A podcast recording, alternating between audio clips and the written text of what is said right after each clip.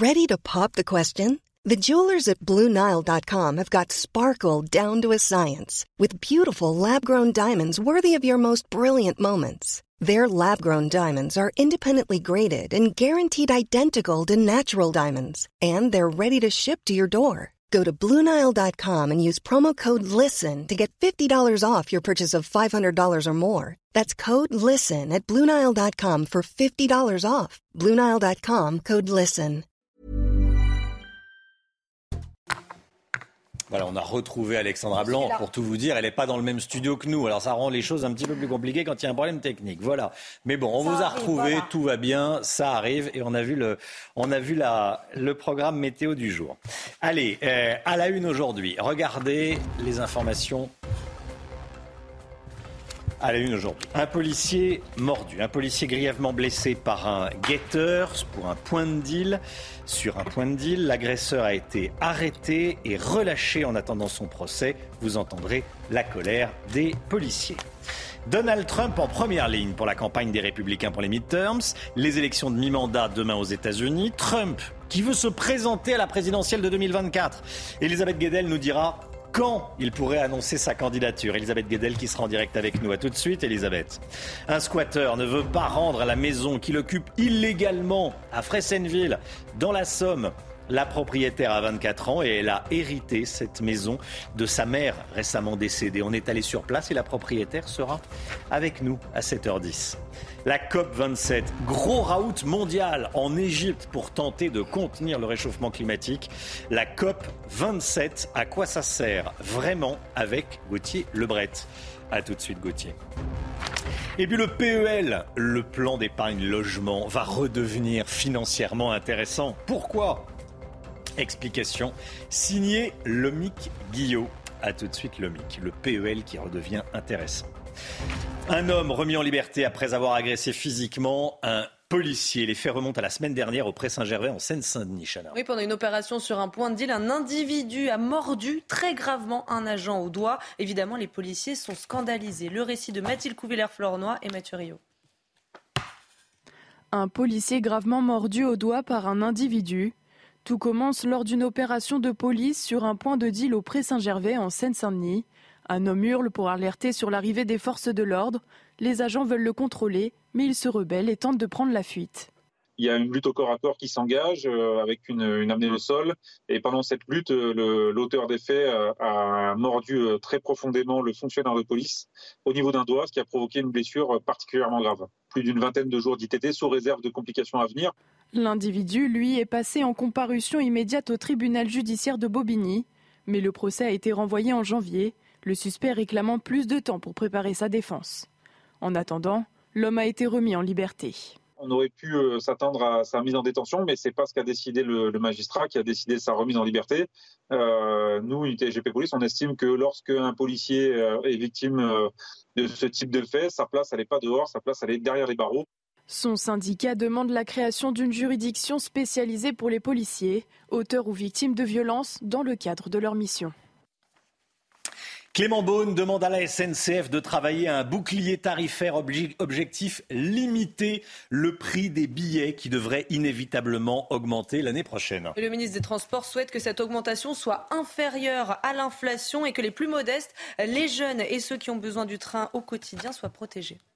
Le calvaire d'une femme qui se bat pour récupérer sa maison squattée. C'est ce qui arrive à Mégane, qui a hérité la maison de sa mère dans la Somme, mais qui ne peut pas y accéder. depuis plusieurs mois, le locataire ne paye plus son loyer et refuse de quitter les lieux. Et avec le début de la trêve hivernale, ça ne devrait pas s'arranger. Reportage de Régine Delfour et Olivier Gangloff avec le récit de Michael Dos Santos.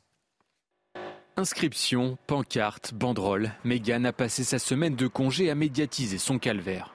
Victime d'un squatteur, la jeune femme se bat pour récupérer sa maison. Un bien hérité après le décès de sa mère. Puis j'ai suivi toutes les procédures au niveau de la justice, rien ne bouge. Jusque la semaine dernière, j'ai téléphoné à la sous-préfecture pour l'expulsion avec l'aide de la force publique et madame la sous-préfète a refusé euh, juste avant la trêve hivernale. Malgré 11 400 euros de loyers impayés, le squatteur ne compte pas quitter les lieux. L'individu se montre même parfois violent. Il est arrivé euh, il y a deux jours le soir avec euh, un couteau pour enlever tout. Euh, aucun contact avec lui vraiment. il dit qu'il restera jusqu'à la fin de la trêve et puis terminé. Jardin en friche, chat errant, fenêtres ouvertes, la maison est laissée à l'abandon. Un manque d'entretien qui ne laisse rien présager de bon. Travaux intérieurs-extérieurs, je n'ose imaginer. Heureusement, j'ai des copains qui m'ont dit qu'ils étaient prêts à m'aider. Sans domicile, la jeune femme est depuis logée par des proches. Le maire de la ville n'est pas en mesure de lui offrir une solution d'hébergement. Les HLM, etc., euh, tous les bailleurs, il n'y a pas de place actuellement. C'est la crise. Joint par téléphone, le squatteur n'a pas souhaité répondre. À moins qu'il ne parte de lui-même, l'homme peut occuper les lieux jusqu'à la fin mars. Voilà, cette propriétaire sera avec nous à 7h10. Inondation et glissement de terrain après de fortes pluies en Guadeloupe et en Martinique. En Guadeloupe, plusieurs communes sont sous l'eau quelques semaines seulement après la tempête Fiona qui avait causé de gros dégâts sur l'île. Et la Guadeloupe qui est maintenue en vigilance orange pour fortes pluies et orages. Les écoles resteront donc fermées euh, aujourd'hui. Quant à la Martinique, en vigilance jaune, des averses intenses ont également arrosé le nord-est de l'île. Des centaines de migrants bloqués en mer au large de l'Italie. Hier matin, le gouvernement euh, italien de Giorgia Meloni n'a autorisé que les mineurs et les malades à débarquer sur le port de Catane en Sicile. Et trois autres bateaux qui transportent 900 migrants au total ont demandé à pouvoir accoster en vain. Je vous propose d'écouter la réaction du pape François. Les migrants doivent être accueillis, accompagnés, défendus et intégrés. Si vous ne remplissez pas ces quatre étapes, vous ne faites pas votre travail vis-à-vis des migrants. Tous les pays de l'Union européenne doivent se mettre d'accord sur le nombre de migrants qu'ils peuvent accueillir. Voilà, et regardez les bateaux qui attendent au large de Catane, le Rise Above, l'Ocean Viking et le Géo Barents. Trois bateaux euh, au large de l'île de la Sicile. La 27e édition de la conférence mondiale de l'ONU. Elle a débuté hier. Cette année, la COP27 est présidée par l'Égypte, c'est à Sharm el-Cher. Mais Emmanuel Macron est sur place. À quoi ça sert vraiment la COP27, Gauthier Lebret? On est vraiment en droit de se poser la question, euh, Romain, déjà parce que les plus gros pollueurs ne seront pas là. La Chine, qui est à l'origine d'un tiers des émissions mondiales de CO2, soit trois fois plus euh, que les États-Unis, ne sera pas représentée. Encore une fois, Xi Jinping fait le choix de ne pas venir. Pareil pour le président euh, indien euh, Modi. Ensuite, à cette COP, les dirigeants vont discuter de réduction des émissions tout en polluant énormément. Ils vont prendre leur avion privé pour aller échanger dans des salles climatisées, car il faisait quand même 28 degrés hein, hier à Sharm el-Sheikh en, Égypte. La COP 15 à Copenhague par exemple, rappelle le Parisien ce matin, c'était plus de 26 000 tonnes de CO2. L'Égypte promet de faire des efforts pour que cette COP soit plus verte. Il y a 260 bus électriques ou au gaz naturel qui vont être utilisés. Interdiction de boire dans des gobelets euh, plastiques. Des décisions évidemment euh, à la marge pour des sommets ultra polluants. Mais pour Laurence Toubiana, qui a participé à l'accord de Paris, ces COP sont utiles car, je la cite, elles servent à maintenir la pression sur les États qui ne jouent pas le jeu. Je vous rappelle l'objectif, limiter le réchauffement à 1,5 degré. C'est vraiment très très très mal parti. L'objectif étant réanimation pour le secrétaire général de l'ONU. On prend la voie d'un réchauffement à 2,5 degrés d'ici la fin du siècle. Merci Gauthier. Aux États-Unis, Donald Trump enchaîne les meetings avant les élections de mi-mandat demain. On rejoint tout de suite Elisabeth Guedel euh, sur place. Bonjour Elisabeth. Euh, la dernière information, c'est que Donald Trump pourrait se déclarer candidat pour la présidentielle 2024 aux États-Unis euh, dès la semaine prochaine. Et oui, plus personne ne doute que euh, l'ancien président américain se présente à nouveau à une présidentielle en 2024. D'ailleurs, euh, il le dit à chacun des meetings où il se rend pour soutenir euh, un candidat aux élections de ce mardi, les midterms, et il a encore dit ce dimanche à Miami qu'il allait lancer sa candidature très très bientôt. Alors d'après les médias américains, c'est la semaine prochaine. D'après le site Politique Axios, c'est même lundi, vous l'avez dit, lundi 14 euh, novembre. Alors certains responsables républicains aimeraient bien que ça soit même plus tôt, qui profitent de la nuit électorale euh, de ce mardi soir, qui s'annonce plutôt bonne pour les républicains. Mais dans l'entourage de Donald Trump, on fait comprendre que l'ancien président préfère avoir son annonce à un événement politique à part entière. Et puis, il y a une autre raison euh, plus personnelle euh, pour laquelle Donald Trump veut attendre, pas avant lundi, euh, c'est qu'il ne veut pas que sa candidature fasse de l'ombre à un événement familial qui va se dérouler ce week-end. C'est le mariage de sa seconde fille, Tiffany. Ce sera samedi chez lui à Mar-a-Lago, donc en Floride. Donc il veut attendre lundi euh, pour ça. Et ça sera une annonce a priori depuis la Floride, euh, là où il réside désormais, un État dirigé par l'un de ses euh, rivaux potentiels, le gouverneur de Floride, Ron DeSantis. Merci beaucoup Elisabeth Guedel. Voilà Donald Trump sur le retour. Il voudrait redevenir président des États-Unis. La campagne pour les midterms se, poursuit. Qu'en pensent tiens, les sympathisants de Trump? Écoutez. C'est un homme d'affaires et il a redressé le pays pendant les quatre années où il était là. Les démocrates ont vraiment volé l'élection. Donald Trump, ce qu'il disait, il le pensait. Et parfois, c'était peut-être un peu audacieux. Mais ce qu'il disait était juste et honnête. Et c'est pourquoi je suis d'accord avec lui. Notre président actuel n'est pas honnête, non. Je veux que Trump reprenne ses fonctions. Je veux que Trump revienne au pouvoir. Je crois vraiment que lui et sa famille se soucient du pays et qu'ils font passer le peuple américain en premier. Allez, le sport tout de suite avec euh, Caroline Garcia euh, qui euh, accède à la finale du Masters WTA. C'est tout de suite. Sport avec Colissimo Facilité, la solution d'affranchissement en ligne dédiée aux professionnels pour simplifier les envois et suivi de colis. Caroline Garcia qui s'envole donc en finale du Masters WTA, sixième au classement mondial. Elle a vaincu hier soir, cette nuit, hein, la grecque Maria Skari au Texas. Oui, elle affrontera dans la nuit de demain la Bélarusse Arina Sabalenka. C'est la euh, troisième française de l'histoire à atteindre ce stade de la compétition. Et puis Marseille qui renoue avec la victoire. Et le club s'est imposé 1-0 face à Lyon hier soir au Vélodrome. Grâce à cette victoire, euh, l'OM reprend la quatrième place du classement de la Ligue 1. Le club avait enchaîné précédemment quatre revers et un nul. De, de leur côté, Lyon est à la huitième place du classement avec 20 points. C'était CNews Chronique Sport avec Colissimo Facilité, la solution d'affranchissement en ligne dédiée aux professionnels pour simplifier les envois et suivi de colis. Un mineur isolé, marocain, condamné mais pas expulsable. On vous explique tout dans un instant. À tout de suite. Bon réveil à tous. C'est News, il est 6h12. Un mineur en situation irrégulière a tenté de cambrioler plusieurs lieux le même jour. Il a été interpellé fin octobre dans la vallée de Chevreuse, dans les Yvelines. Oui, cet homme de nationalité marocaine donc a été interpellé. Dans la même soirée, il a cambriolé une pharmacie, caillassé les fenêtres de deux maisons et dégradé un camping-car. Il a été condamné à six mois de prison ferme. Retour sur les faits avec Amoré Bucco du service police-justice de CNews.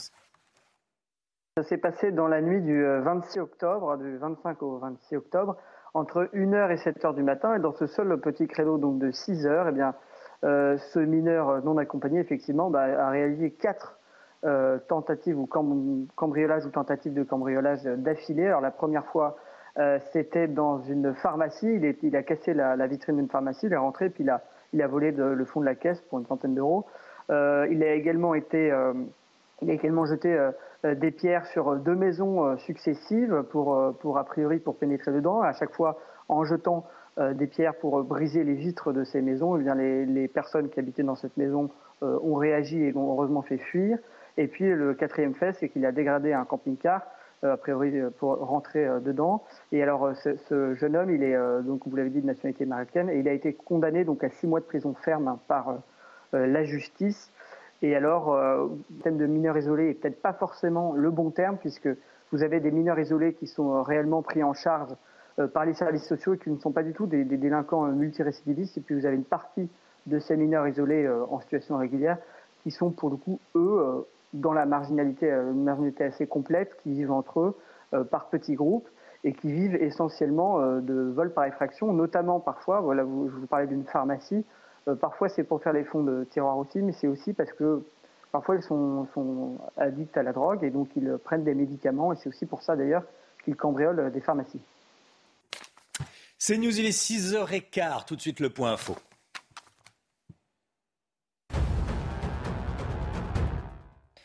Gérald Darmanin sera cet après-midi à Bihucourt dans le Pas-de-Calais, deux semaines après le passage de la tornade. Le village a été en partie détruit dans la soirée du 23 octobre dernier. Le ministre de l'Intérieur avait promis de soutenir les habitants sur 200 maisons endommagées. Une trentaine sont aujourd'hui inhabitables.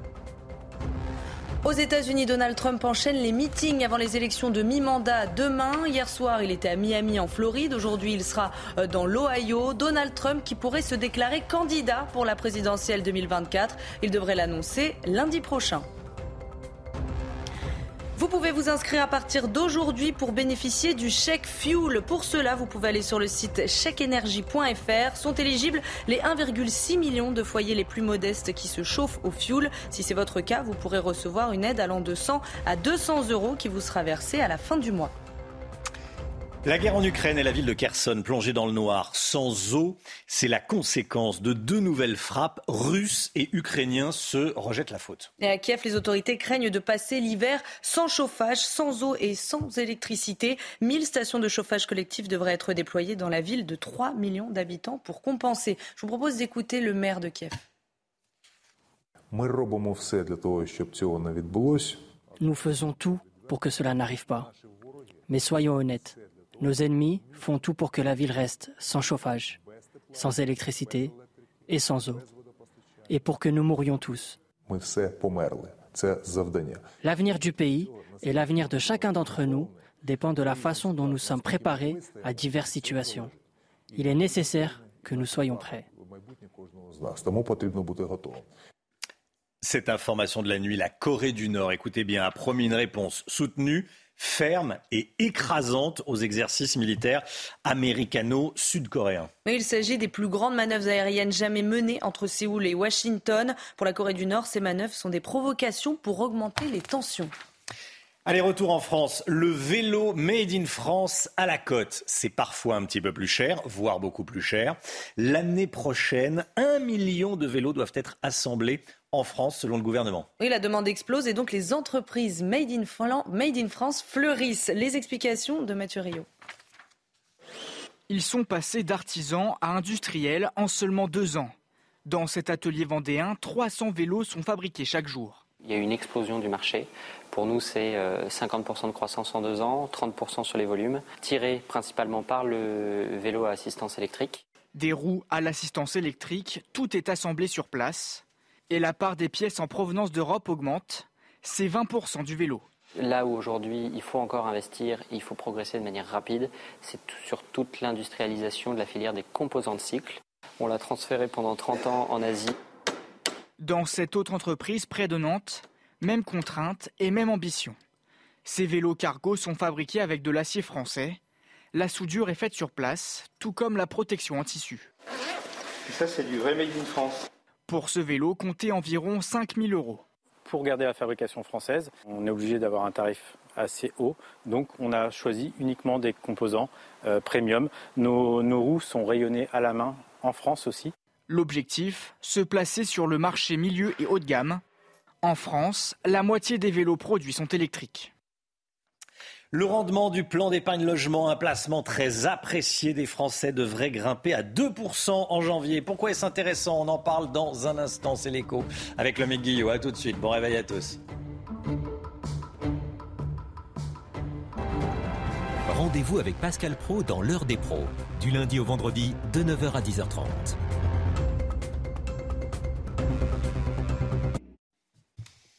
Le PEL, le plan d'épargne logement. Le Guillaume, vous nous expliquez ce matin que le PEL est un placement qui pourrait redevenir intéressant l'année prochaine. Pourquoi et pourquoi est-ce qu'il n'était plus intéressant? Alors d'abord, on va rappeler peut-être Romain ce que c'est un PEL. Hein. c'est un mm. placement, un plan d'épargne logement qui permet en fait de mettre de l'argent de côté en vue de financer l'achat d'une résidence, d'un appartement ou de financer des travaux. En clair, on place l'argent pendant 4 ans à un taux fixe et au bout de ces 4 ans, on peut emprunter à un taux qui normalement euh, est intéressant jusqu'à 92 000 euros. Ça permet donc de, compléter euh, son emprunt immobilier. 12 millions de Français possèdent aujourd'hui euh, un, PEL. Le problème, eh ben, c'est que dernièrement, la rémunération de ce, plan épargne logement était très basse. On parle de 1%, ça fait 0,7% euh, après impôt. C'est vraiment pas grand-chose. Et par ailleurs, le taux auquel il permet d'emprunter, eh bien, il n'était pas très intéressant. Les taux hein, immobiliers étaient tombés à 0, 0,5, 1% ces derniers mois, quand le, PEL permet d'emprunter à 2,2%. Donc il n'y avait pas trop d'intérêt. en clair, placer son argent sur un PEL, ça rapportait peu, et emprunter, c'était pas des conditions très avantageuses. Pourquoi euh, dites-vous que cela pourrait redevenir intéressant l'année prochaine? Et Pour deux raisons, Romain. La première, c'est que la Banque de France va augmenter euh, en janvier le taux du PEL. Il y a une formule de, calcul hein, qui, est, qui est fixe. Si on applique aujourd'hui cette formule, on arrive à 2% d'augmentation en début d'année. Ça fait 1,40% après prélèvement. Et puis par ailleurs, vous l'avez entendu, on, l'a déjà dit, les taux d'intérêt, le, taux auquel on emprunte de l'argent pour se loger a augmenté. Il remonte petit à petit. Donc résultat, il pourrait dépasser les 2,2% qui est le taux du PEL. Donc ça pourrait redevenir intéressant de faire appel à ce, prêt via le PEL. Si on a déjà un PEL, on va pouvoir bénéficier de ce taux à 2% Eh bien non, c'est une autre ah. spécificité du PEL. Le taux est fixé à l'ouverture et il est valable pendant toute la durée de vie de votre PEL. Si vous voulez bénéficier d'un taux à 2%, il faudra ouvrir un nouveau PEL en janvier. Mais attention, on ne peut posséder qu'un seul PEL. Donc si vous en avez déjà un, il faut le fermer pour en ouvrir un nouveau. Mais là, il faut bien faire ses calculs parce que quand on ouvre un PEL, eh bien, on repart pour 4 ans avant de pouvoir bénéficier euh, du, prêt euh, à taux avantageux. Et puis surtout, il y a des PEL anciens qui sont rémunérés à des taux, mais carrément qu'on ne voit plus aujourd'hui. Hein. Euh, si on regarde des PEL, par exemple, ouverts avant 1986, rapportent 7,5% d'intérêt. C'est inouï en ce moment. Plus près de nous, les plans ouverts entre 2000 et 2003 rapportent entre 4,5 et 3,5%. Et pour les plans ouverts entre 2002 et 2015, c'est au-delà de, de 3%. Donc vraiment, si vous en avez un, vérifier le taux d'intérêt avant d'en ouvrir un nouveau, même si euh, pour ceux qui désirent se lancer dans cette épargne, ça peut être intéressant à partir de janvier. Votre programme avec les déménageurs bretons, des déménagements d'exception. On dit chapeau les bretons. Information sur déménageurs-bretons.fr. On part en Guadeloupe où il y a eu de, de fortes inondations. La météo tout de suite. Par brise. En cas de bris de glace, du coup, vous êtes à l'heure pour la météo avec France par brise et son intervention rapide.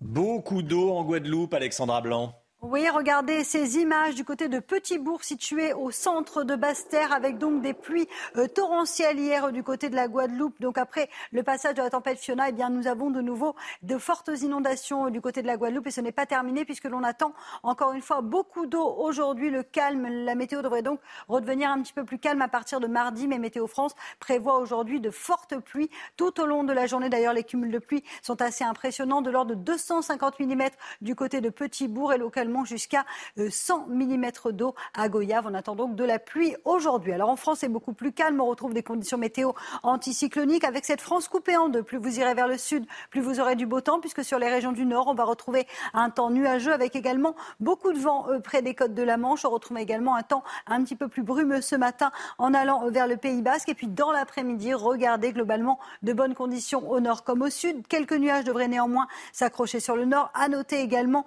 le renforcement du vent. On attend un coup de vent euh, ce soir et cette nuit entre le nord-ouest et euh, le nord du pays avec des rafales de l'ordre de 70 à 80 km par heure. Et puis sur les trois quarts du pays, d'excellentes conditions, du soleil au nord comme au sud, un petit peu de vent d'autant sur le midi toulousain. Les températures, températures plutôt douces ce matin, 12 à Paris, 14 degrés à La Rochelle ou encore 8 degrés euh, pour Marseille. C'est un petit peu plus frais du côté de Grenoble avec seulement 2 petits degrés ce matin. Et dans l'après-midi, eh bien, les températures remontent, grande douceur. On est d'ailleurs au-dessus des normales de saison. 16 à Paris, 20 degrés en moyenne pour Biarritz ou encore 21 degrés entre Toulouse et Perpignan. Vous aurez 18 degrés à Lyon et localement jusqu'à 23 degrés du côté de la Corse. À suite du programme, temps très perturbé pour les journées de mardi et de mercredi. De fortes rafales de vent sur le nord-ouest. Nouvelle perturbation de la pluie. Situation à surveiller autour du golfe du Lion, notamment entre mardi et mercredi avec possiblement un épisode méditerranéen avant le retour du grand beau temps à partir de jeudi.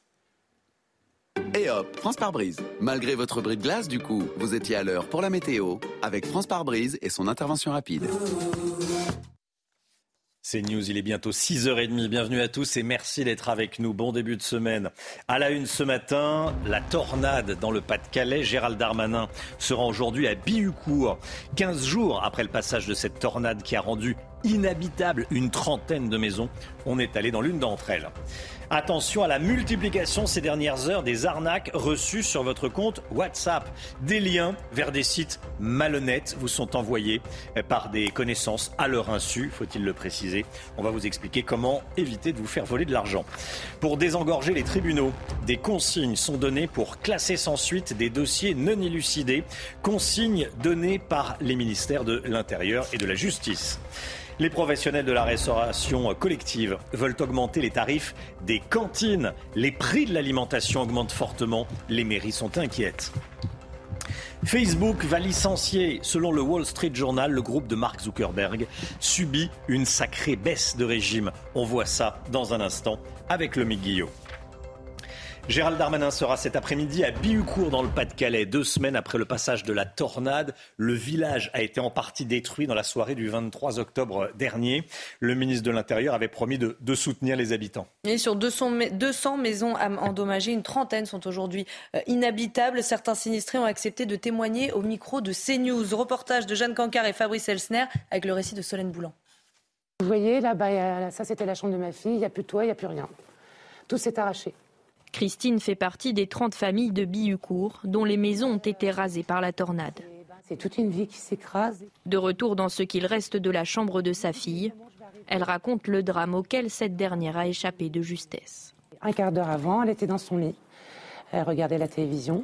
Puis elle a dit bah, Je vais aller voir mes copines. Donc elle est partie.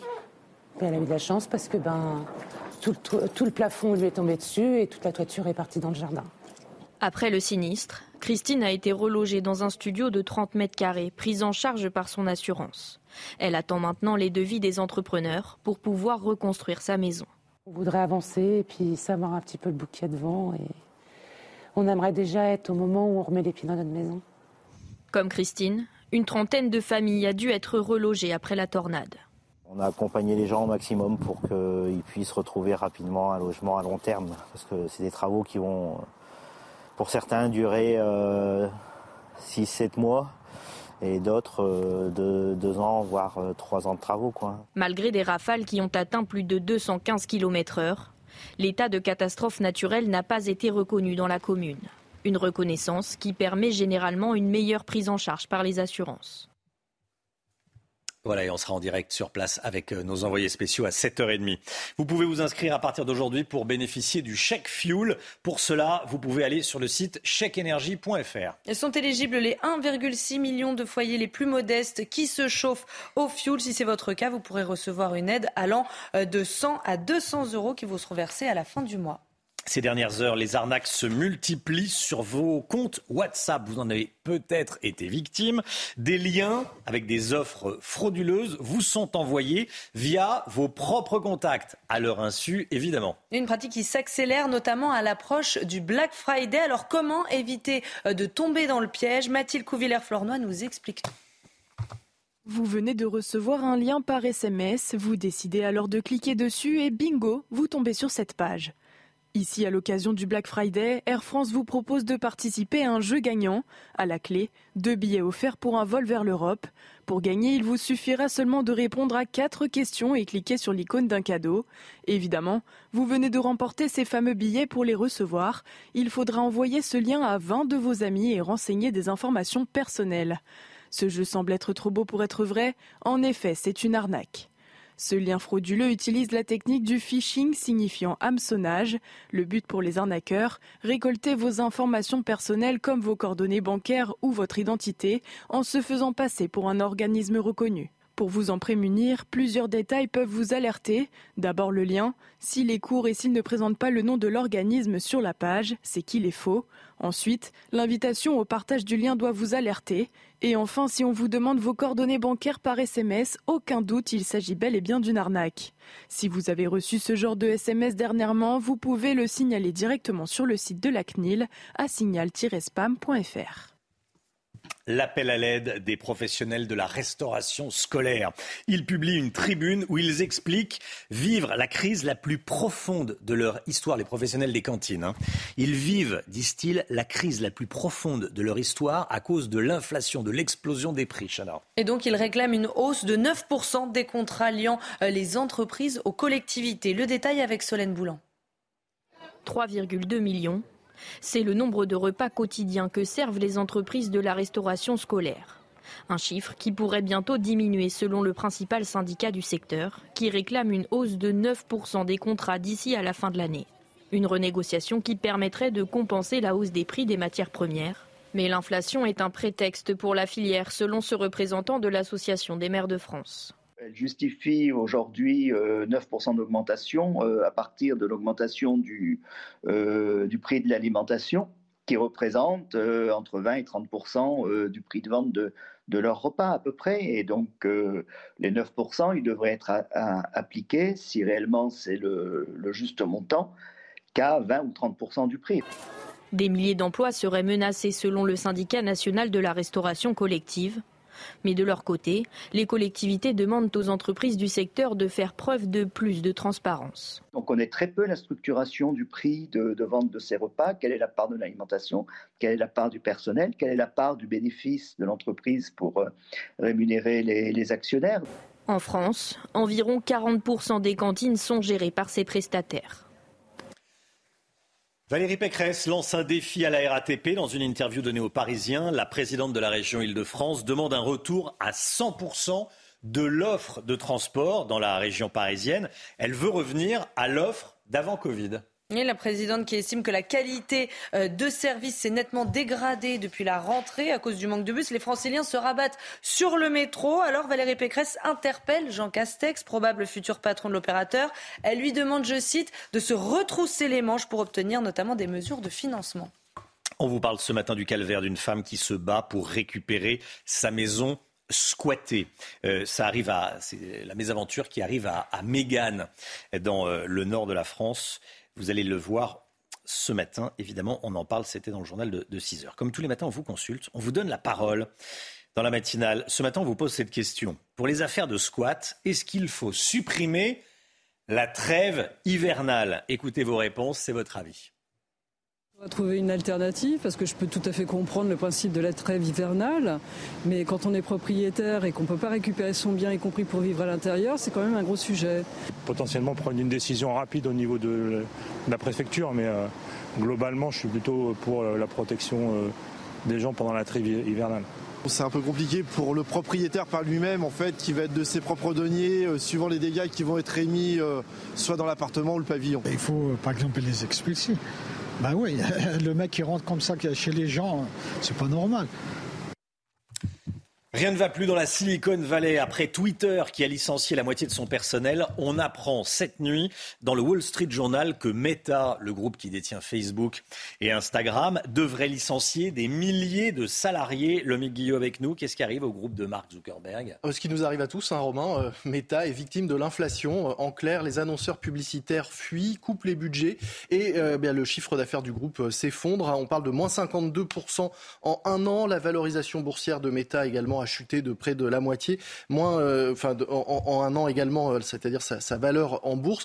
Autre raison derrière tout ça, c'est l'échec finalement de Meta dans le métaverse, ces univers, euh, univers virtuels. Le groupe de Mark Zuckerberg peine à convaincre. Sa plateforme Horizon Worlds compte seulement 300 000 utilisateurs actifs tous les mois et ce, ce nombre stagne alors qu'ils auraient dû être déjà des milliers, voire des millions. Du coup, eh bien, Meta a annoncé, comme vous le disiez, un plan de suppression d'emplois. Les 87 000 salariés du groupe seront euh, au courant des détails d'ici mercredi. On sait simplement qu'il devrait être plusieurs milliers à être remerciés euh, par Meta, qui est également la maison mère de, WhatsApp dont on parlait euh, tout à l'heure. Meta n'est pas un cas isolé dans la Silicon Valley. Snapchat, Snapchat a aussi perdu 60% de sa valeur ces dernières semaines, de même que PayPal. Et on parle de près de 100 000 licenciements en tout dans les entreprises du numérique depuis le printemps dernier. Un rappel un peu cruel que ce qui se passe dans le monde virtuel a des conséquences souvent dans le monde réel. Et puis on a appris cette nuit qu'Apple devrait avoir des difficultés à livrer ses tout derniers iPhones, les iPhone 14 pour Noël. Apple qui est victime de la politique zéro Covid en, Chine et qui a donc du mal à, produire son tout dernier smartphone. Allez le sport tout de suite avec euh, la victoire de Marseille hier soir. Regardez CNews Chronique Sport avec Colissimo Facilité, la solution d'affranchissement en ligne dédiée aux professionnels pour simplifier les envois et suivi de colis.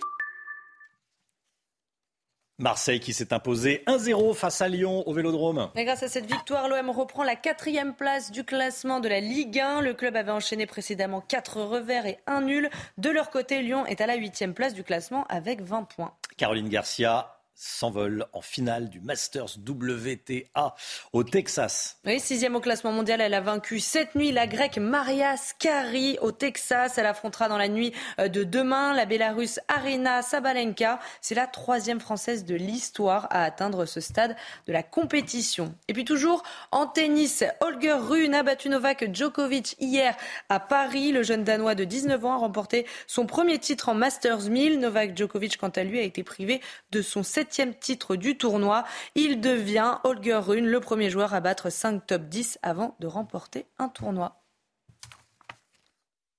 C'était CNews Chronique Sport avec Colissimo Facilité, la solution d'affranchissement en ligne dédiée aux professionnels pour simplifier les envois et suivi de colis.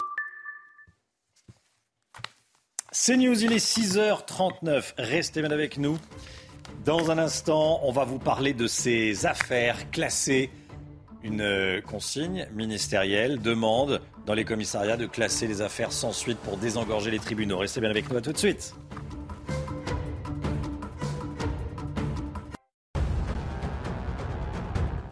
Clément Beaune demande à la SNCF de travailler à un bouclier tarifaire. Objectif, limiter le prix des billets qui devrait inévitablement augmenter l'année prochaine. Le ministre des Transports souhaite que cette, augmentation soit inférieure à l'inflation et que les plus modestes, les jeunes et ceux qui ont besoin du train au quotidien soient protégés.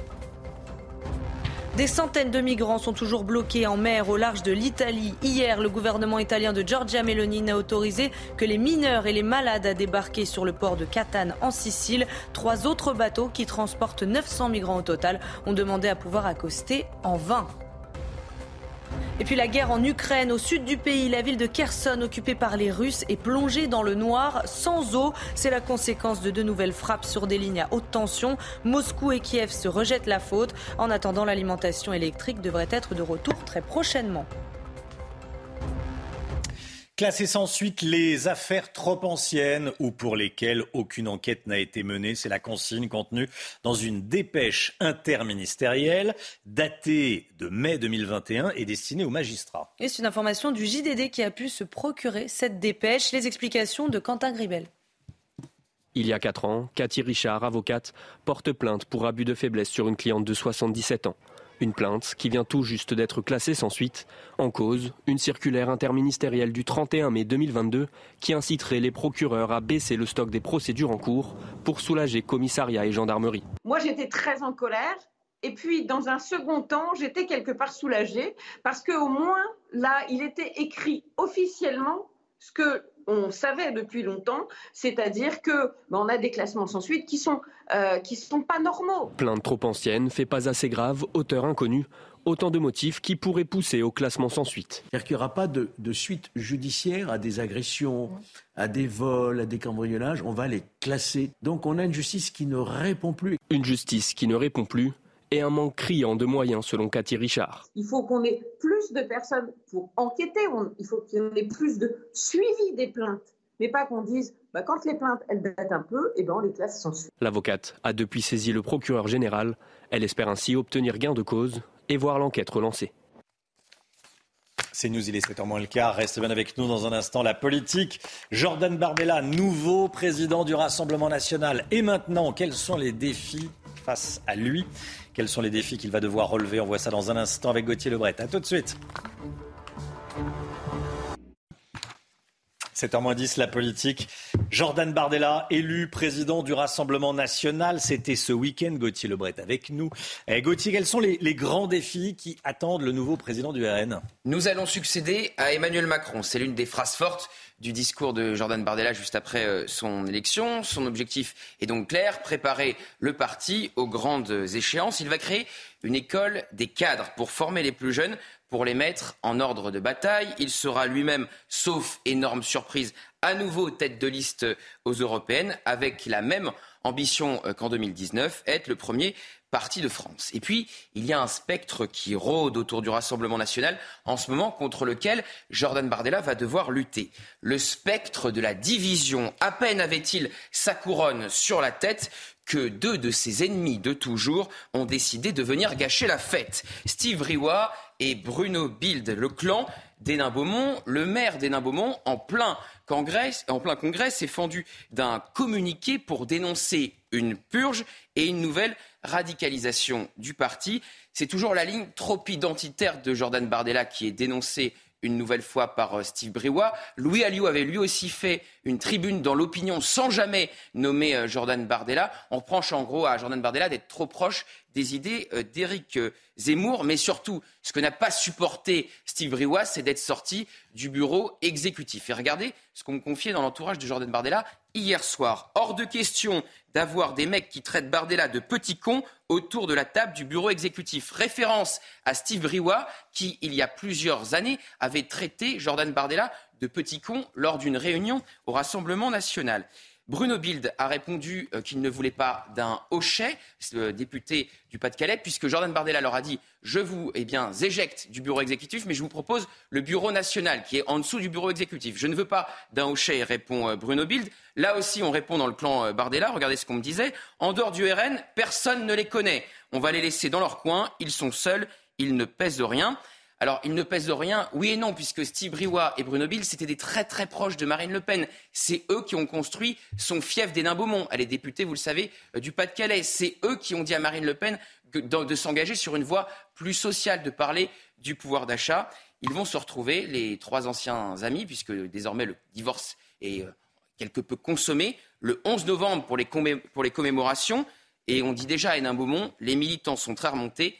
On leur a demandé de ne pas siffler. Voilà ce qu'ils disent du côté des Beaumont dans le Figaro ce matin.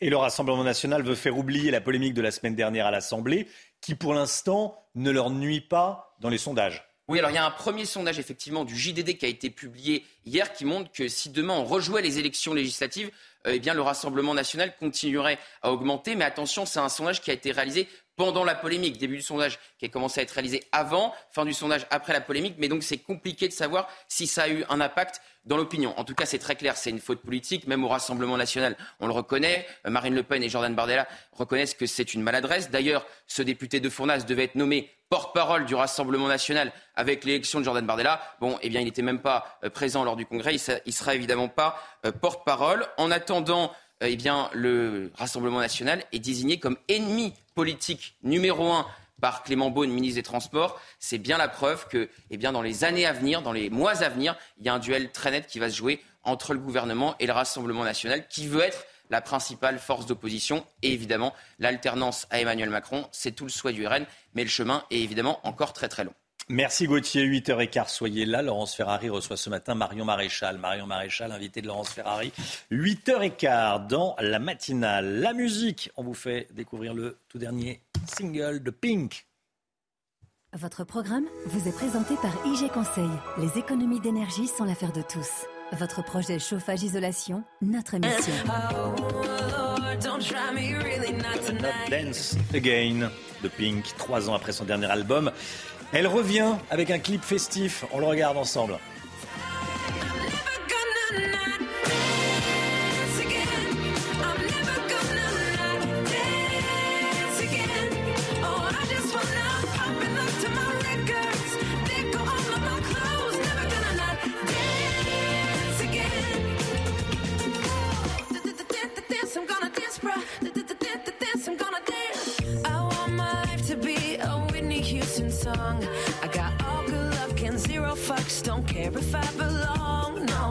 If I could kill the thing that makes us all so dumb, we're never getting younger, so I'm gonna have some fun.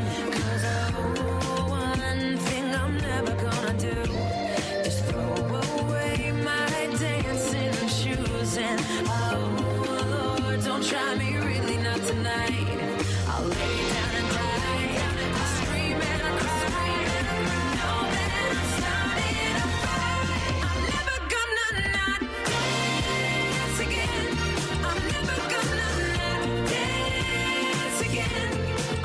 Votre programme vous a été présenté par IG Conseil. Les économies d'énergie sont l'affaire de tous. Votre projet chauffage-isolation, notre mission.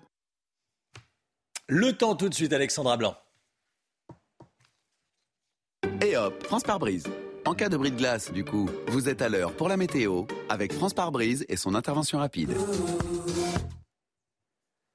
La France est coupée en deux aujourd'hui, Alexandra. Oui, une France coupée en deux. Plus vous irez vers le sud, plus vous aurez du beau, grand beau temps. En revanche, sur les régions du nord, eh bien, retour d'un temps assez nuageux. Regardez ces images du côté de Clermont-Ferrand hier dans le Puy-de-Dôme avec ces nuages que l'on appelle des aspiratus. Ce sont des nuages que l'on observe généralement euh, quand il y a euh, du vent en altitude. Et regardez du côté de Saint-Germain-sur-Aie, eh bien, au programme, un temps assez euh, lumineux hier. On va retrouver quelques nuages aujourd'hui avec surtout un coup de vent attendu ce soir entre le nord-ouest et les côtes de la Manche, principalement euh, sur euh, ce soir et demain, avec donc des vents tempétueux attendus ce soir et cette nuit. Alors ce matin, on retrouve un temps nuageux, France coupée en deux, quelques nuages néanmoins sur le sud-ouest et un temps assez brumeux, assez nuageux et également beaucoup de vent euh, près des côtes de la Manche. D'ailleurs, le vent qui va se renforcer dans l'après-midi sur les régions du nord. On attend des rafales de l'ordre de 70 à 80 km par heure. Toujours des nuages donc au nord de la Loire. Et puis plus vous irez vers le sud, plus vous aurez du beau temps finalement sur les trois quarts du pays eh bien, le ciel sera parfaitement dégagé. On retrouve également un petit peu de vent d'autant euh, sur le midi toulousain et du vent également au pied des Pyrénées. Les températures, températures contrastées ce matin, 2 petits degrés seulement à Grenoble contre 14 degrés à La Rochelle ou encore 4 degrés seulement à Montpellier. Puis dans l'après-midi, les températures remontent. On est d'ailleurs largement au-dessus des euh, normales de saison avec 15 degrés en moyenne du côté de Nancy ou encore de Strasbourg. Vous aurez 16 degrés à Paris, 20 degrés en moyenne pour le Pays-Bas Basque, 21 degrés à Marseille et localement jusqu'à 23 degrés attendus du côté de la Corse.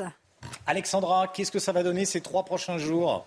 C'est vraiment une semaine en deux temps. Aujourd'hui, c'est une journée de transition. Mardi et mercredi, on va avoir des conditions météo beaucoup plus agitées avec l'arrivée d'une nouvelle perturbation. Perturbation qui va donc donner euh, de fortes rafales de vent, de la pluie. Attention également à un possible épisode méditerranéen à surveiller entre mardi et mercredi autour du golfe du Lion ou encore en allant euh, vers la région PACA. Et puis à partir de jeudi, retour de l'anticyclone et donc conséquence, on va retrouver du beau temps au nord comme au sud. Côté température, eh bien, pas de vrai rafraîchissement puisque les températures vont rester au moins jusqu'à la fin de la semaine au-dessus des normales de saison le matin comme l'après-midi. France par brise. Malgré votre bris de glace, du coup, vous étiez à l'heure pour la météo avec France par brise et son intervention rapide. CNews, bienvenue à tous. Merci d'être avec nous. Merci d'avoir choisi CNews pour démarrer cette journée et cette semaine. À la une ce matin, un policier gravement blessé par un guetteur sur un point de deal. L'agresseur a été arrêté et relâché en attendant son procès. Vous entendrez la colère des policiers. Donald Trump en première ligne pour la campagne des républicains pour les midterms, les élections de mi-mandat demain aux États-Unis. Trump qui veut se présenter à la présidentielle de 2024. On vous en parle dans un instant. Un squatteur ne veut pas rendre la maison qu'il occupe illégalement à Fressenville, dans la Somme. La propriétaire a 24 ans. Elle a hérité cette maison de sa mère, récemment décédée. Elle sera notre invitée dans un instant. La SNCF devrait mettre en place un bouclier tarifaire, augmentation des prix limités pour les jeunes et pour les plus modestes. Un homme remis en liberté après avoir agressé physiquement. Et puis voilà, le carburant américain qui est moins taxé en France, on en parlera avec euh, Pierre Chasseret. Un homme remis en liberté après avoir agressé physiquement un policier. Les faits remontent à la semaine dernière au Pré Saint-Gervais, en Seine-Saint-Denis. Pendant une opération de police sur un point de deal, un individu a mordu très gravement un agent au doigt. Hein. évidemment, les policiers sont scandalisés. Le récit de Mathilde Couvillère-Flornois et euh, Mathieu. Un policier gravement mordu au doigt par un individu. Tout commence lors d'une opération de police sur un point de deal au Pré-Saint-Gervais en Seine-Saint-Denis. Un homme hurle pour alerter sur l'arrivée des forces de l'ordre. Les agents veulent le contrôler, mais il se rebelle et tente de prendre la fuite il y a une lutte au corps à corps qui s'engage euh, avec une, une, amenée au sol. Et pendant cette lutte, euh, l'auteur des faits euh, a mordu très profondément le fonctionnaire de police au niveau d'un doigt, ce qui a provoqué une blessure particulièrement grave. Plus d'une vingtaine de jours d'ITT sous réserve de complications à venir. L'individu, lui, est passé en comparution immédiate au tribunal judiciaire de Bobigny. Mais le procès a été renvoyé en janvier, le suspect réclamant plus de temps pour préparer sa défense. En attendant, l'homme a été remis en liberté on aurait pu euh, s'attendre à sa mise en détention, mais c'est pas ce qu'a décidé le, magistrat qui a décidé sa remise en liberté. Euh, nous, unité GP Police, on estime que lorsque un policier euh, est victime de ce type de fait, sa place, n'est pas dehors, sa place, elle est derrière les barreaux. Son syndicat demande la création d'une juridiction spécialisée pour les policiers, auteurs ou victimes de violences dans le cadre de leur mission. Aux États-Unis, Donald Trump enchaîne les meetings avant les élections de mi-mandat demain, les midterms. Hier soir, il était à Miami, en Floride. Aujourd'hui, il sera dans l'Ohio. Mais Donald Trump qui pourrait se déclarer candidat à la présidentielle 2024. Les toutes dernières informations avec notre correspondante à New York, Elisabeth Guedel. Plus personne ne doute que euh, l'ancien président américain se présente à nouveau à une présidentielle en 2024. D'ailleurs, euh, il le dit à chacun des meetings où il se rend pour soutenir euh, un candidat aux élections de ce mardi, les midterms. Et il a encore dit ce dimanche à Miami qu'il allait lancer sa candidature très très bientôt. Alors d'après les médias américains, c'est la semaine prochaine. D'après le site Politique Axios, c'est même lundi. Vous l'avez dit, lundi 14 novembre. Alors certains responsables républicains aimeraient bien que ça soit même plus tôt, qui profite de la nuit électorale euh, de ce mardi soir, euh, qui s'annonce plutôt bonne pour les républicains.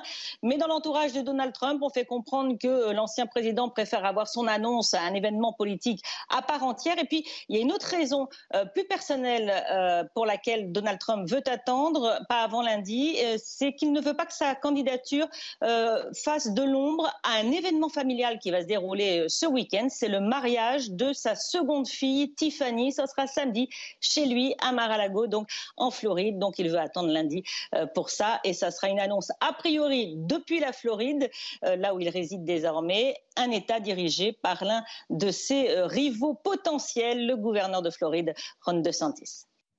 Inondations et glissements de terrain après de fortes pluies en Guadeloupe et en Martinique. En Guadeloupe, plusieurs communes sont sous l'eau, quelques semaines seulement après la tempête Fiona qui avait causé de, gros dégâts sur l'île. La Guadeloupe est maintenue en vigilance orange pour fortes pluies et orages. Les écoles resteront donc fermées aujourd'hui. En Martinique, en vigilance jaune, des averses intenses ont également arrosé le nord-est de l'île. Des centaines de migrants toujours bloqués en mer au large de l'Italie. Hier matin, le gouvernement italien de Giorgia Meloni euh, n'a autorisé que les mineurs et les malades à débarquer sur le port de Catane en Sicile. Et trois autres bateaux, on va les regarder ensemble sur cette carte. Le Rise Above, l'Ocean Viking et le Geo Barents qui transportent 900 migrants au total ont demandé à pouvoir accoster en vain. Je vous propose d'écouter la réaction euh, du pape François. Les migrants doivent être accueillis, accompagnés, défendus et intégrés. Si vous ne remplissez pas ces quatre étapes, vous ne faites pas votre travail vis-à-vis des migrants. Tous les pays de l'Union européenne doivent se mettre d'accord sur le nombre de migrants qu'ils peuvent accueillir. La 27e édition de la conférence mondiale de l'ONU, la COP 27 a débuté hier. Elle est présidée par euh, l'Égypte. Emmanuel Macron est sur place. Gauthier Lebret avec nous. Gauthier, au fond, cette nouvelle COP, ça sert à quoi? On est vraiment en droit de se poser la question, euh, Romain, déjà parce que les plus gros pollueurs ne seront pas présents.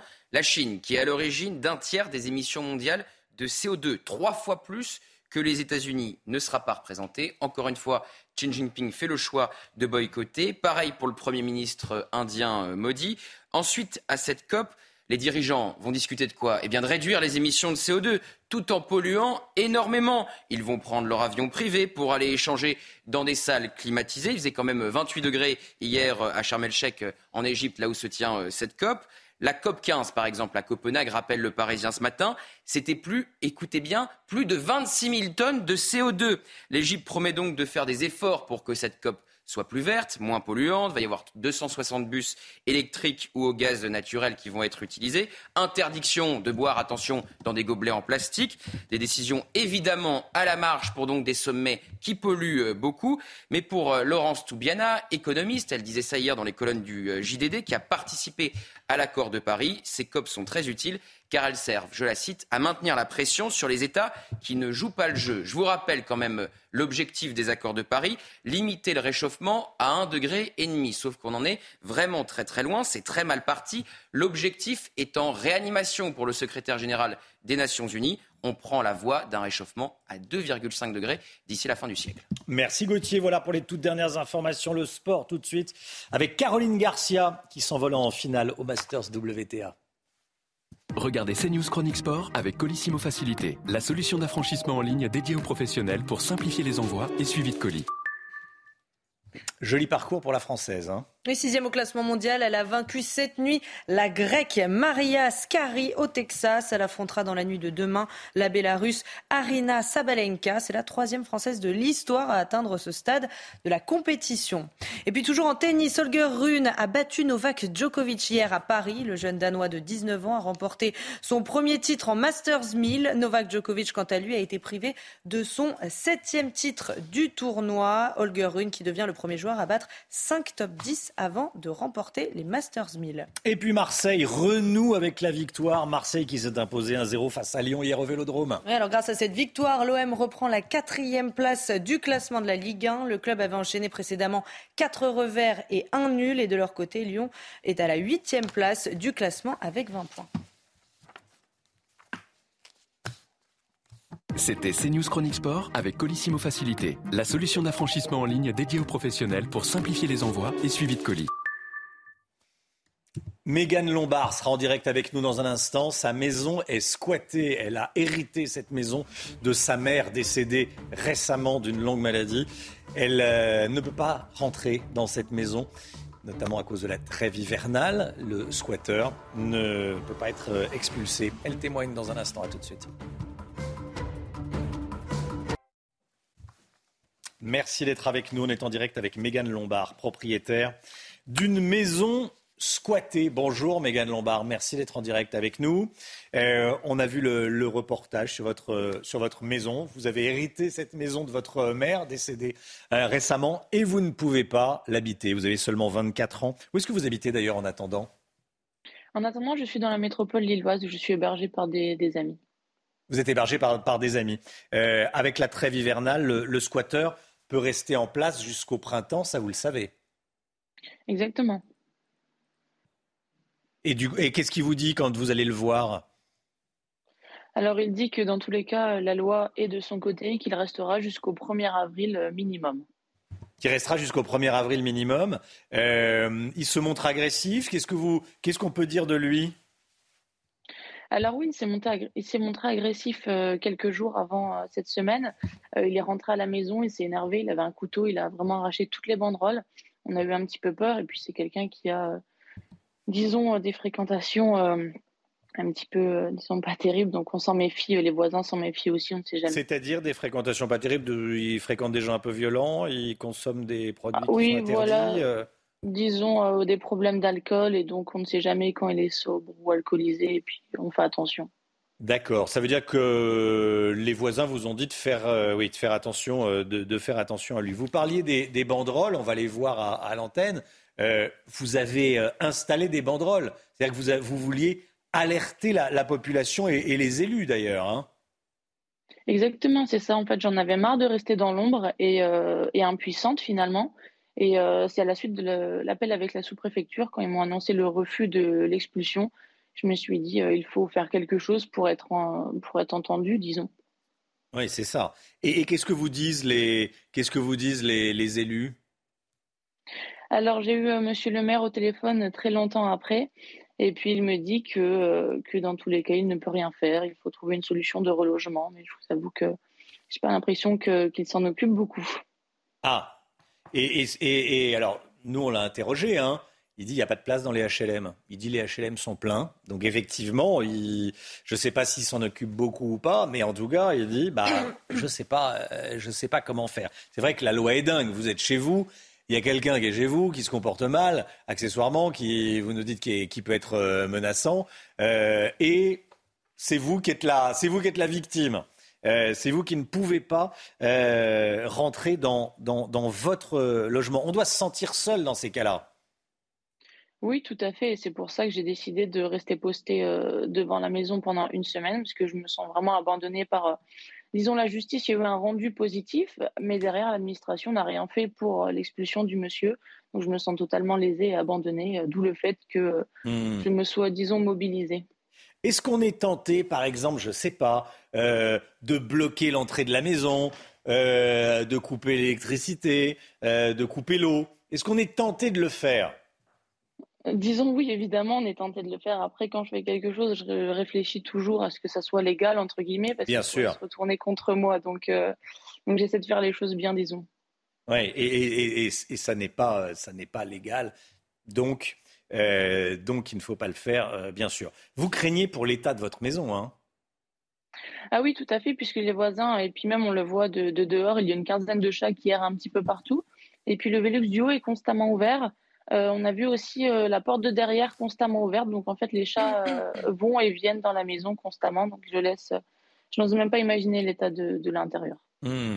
Euh, il y a beaucoup de gens qui, qui, louent leur maison et, globalement, il faut quand même le dire, ça se passe bien. Malheureusement, parfois ça se passe mal et quand ça se passe mal, ça peut parfois se passer très mal. C'est votre cas. Euh, comment vous l'aviez choisi ce, locataire?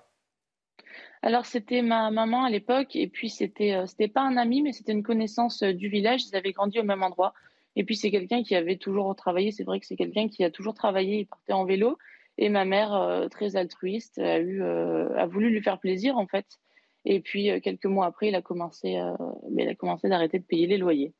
Ah oui. Et rien ne vous avait alerté? Hum, Au début, au début, pas plus que ça. Et puis quelques mois après, ça a commencé. Il n'avait pas changé le contrat d'électricité et puis il payait que la moitié des loyers. Mais à partir du moment même où on commence la procédure, de toute façon, on ne peut plus rien faire. Merci beaucoup, Mégane Lombard. Merci d'avoir témoigné ce matin dans, la matinale CNews. Bonne journée à vous. Bon courage dans votre euh, combat pour récupérer votre maison. C'est dingue qu'il faille se, battre pour récupérer quelque chose qui est, à soi. Parce que le droit de propriété s'inscrit dans la Constitution. C'est un droit qui date de la Révolution française. On le rappelle euh, ce matin. Allez, 7h15, le point info. Gérald Darmanin sera cet après-midi à Bihucourt dans le Pas-de-Calais, deux semaines après le passage de la tornade. Le, village a été en partie détruit dans la soirée euh, du 23 octobre dernier. Le ministre de l'Intérieur avait promis de soutenir les habitants. Sur 200 maisons endommagées, une trentaine sont aujourd'hui inhabitables. Aux États-Unis, Donald Trump enchaîne les meetings avant les élections de mi-mandat demain. Hier soir, il était à Miami, en Floride. Aujourd'hui, il sera dans l'Ohio. Donald Trump qui pourrait se déclarer candidat pour la présidentielle 2024. Il devrait l'annoncer lundi prochain. Vous pouvez vous inscrire à partir d'aujourd'hui pour bénéficier du chèque fuel. Pour cela, vous pouvez aller sur le site chèqueénergie.fr. Sont éligibles les 1,6 million de foyers les plus modestes qui se chauffent au fuel. Si c'est votre cas, vous pourrez recevoir une aide allant de 100 à 200 euros qui vous sera versée à la fin du mois. Votre programme avec les déménageurs bretons, des déménagements d'exception. On dit chapeau les bretons. Information sur déménageurs-bretons.fr. L'écho avec vous, le Guillaume. Le ministre des Transports veut créer un bouclier tarifaire pour les billets SNCF, le MIC. Est-ce qu'on en sait plus sur ce nouveau bouclier? Oui, alors ce qu'on sait, Romain, pour l'instant, c'est que c'est une volonté de l'État. Hein. Le, ministre Clément Beaune l'a dit euh, hier. Il veut demander à la SNCF de réfléchir à une façon de limiter la hausse des billets de train pour ne pas pénaliser les plus jeunes et les ménages les plus modestes. Une piste qui avait été évoquée serait par exemple de faire euh, euh, augmenter les prix des billets les plus chers. On parle notamment des billets de première classe ou bien les déplacements professionnels, ce qui éviterait euh, de pénaliser les travailleurs ou les familles modestes, par exemple, pour leurs déplacements de, loisirs. Pourquoi est-ce qu'on redoute une importante hausse des tarifs des trains? Eh ben, C'est à nouveau une conséquence de la hausse des prix de l'énergie. La SNCF est la plus grande consommatrice d'électricité industrielle en France. Rendez-vous compte, la SNCF, c'est 1 à 2% de la consommation globale de l'énergie du pays. Et avec la hausse des prix, la facture devient mais, colossale pour la SNCF. La hausse serait de 1,7 milliard d'euros en 2023, une hausse qu'il va bien falloir absorber. Il y a quelque temps, le président de la SNCF avait ainsi euh, expliqué que les billets de TGV pourraient augmenter de 10%, et ce, alors que l'INSEE avait euh, annoncé et calculé que les prix de la SNCF auraient déjà augmenté de 15% sur une période qui allait de février à avril 2022 par rapport à l'année précédente. Et pourtant, la SNCF se porte plutôt bien ces dernières années, non? Oui, oui, elle a engrangé euh, un milliard de bénéfices pratiquement au premier semestre. on peut se dire que si la, la tendance continue ainsi, ça c'est la SNCF, hein. c'est pas RFF.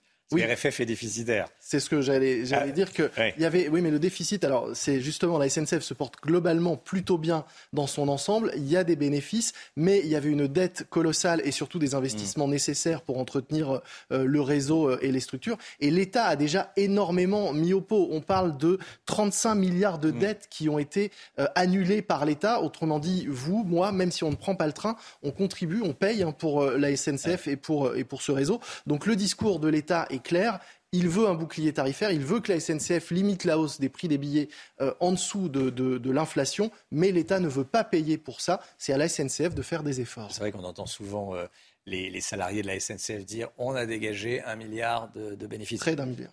Oui, près d'un milliard de, bénéfices. Mais avec des dettes colossales. avec des dettes colossales transférées à RFF. Merci Lomic. Votre programme avec les déménageurs bretons, des déménagements d'exception. On dit chapeau les bretons. Information sur déménageurs-bretons.fr. Pourquoi l'essence est moins cher aux États-Unis? On en parle dans un instant avec Pierre Chasseret. À tout de suite. Rendez-vous avec Pascal Pro dans l'heure des pros, du lundi au vendredi de 9h à 10h30. Le prix de l'essence, alors que la ristourne gouvernementale va être réduite dans une semaine pour nous. Petit détour, petit détour aux États-Unis.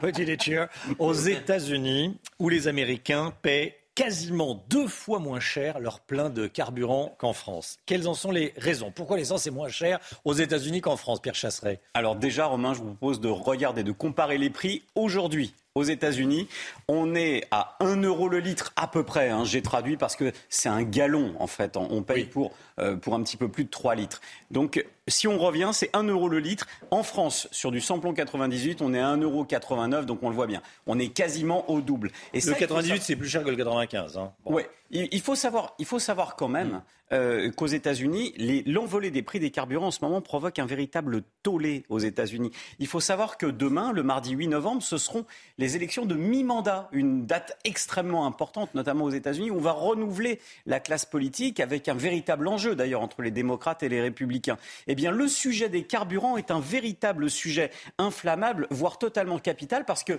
les Américains rendent clairement Joe Biden responsable de l'augmentation des prix des carburants. Faut comprendre, pour un Américain, le prix normal au litre, c'est 70 centimes d'euros par litre. Imaginez-vous, en France, nous, on ça nous ferait rêver. Les États-Unis figurent en tête des pays producteurs de pétrole. Ça explique tout? Non, non, non, non. Il y a évidemment, c'est une raison, mais il y a aussi le taux de fiscalité. Allez, on compare. On regarde ce qui se passe en France sur la fiscalité des carburants, sur un prix à 2 euros le litre. J'ai pris ce chiffre pour schématiser.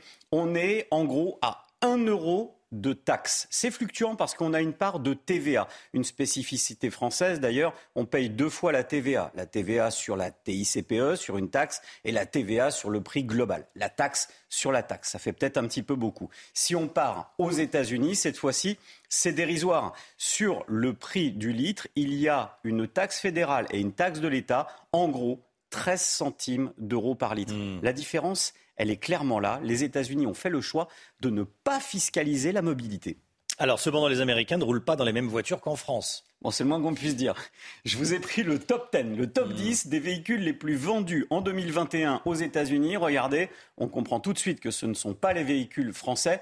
Ce ne sont quasiment que des pick-up ou des gros SUV, hein, que ce soit du Honda CRV, du Toyota RAV4 ou évidemment le Ford F-Series on est quand même sur du gros, gros véhicule. Comparons maintenant avec la France, top 10 des véhicules les plus vendus en France. En dixième position, on a la Twingo. En première position, la 208. Ensuite, la Clio. Oui, donc ça consomme moins. Fatalement. Donc ce sujet est très inflammable aux États-Unis, d'où la nécessité de pratiquer des prix des carburants bas. Mais surtout, on pourrait quand même se poser une petite question. Comment ça se fait qu'en France, on culpabilise autant les automobilistes sur leurs déplacements quand le mastodonte États-Unis fait le choix de la surconsommation aussi de carburant? Merci beaucoup Pierre Chasseret, 7h25, le temps Alexandra Blanc.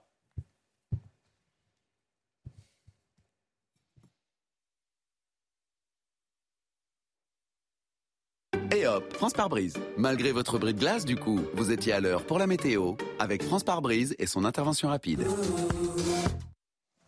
7h25, dans un instant, on va aller euh, dans le Pas-de-Calais à Bihucourt, où se rend Gérald Darmanin 15 jours après le passage de la tornade. On va retrouver notre, euh, notre euh, envoyé spécial Jeanne Cancard qui sera en direct avec nous dans quelques instants. Le temps avec vous, Alexandra Blanc. La France est coupée en deux aujourd'hui.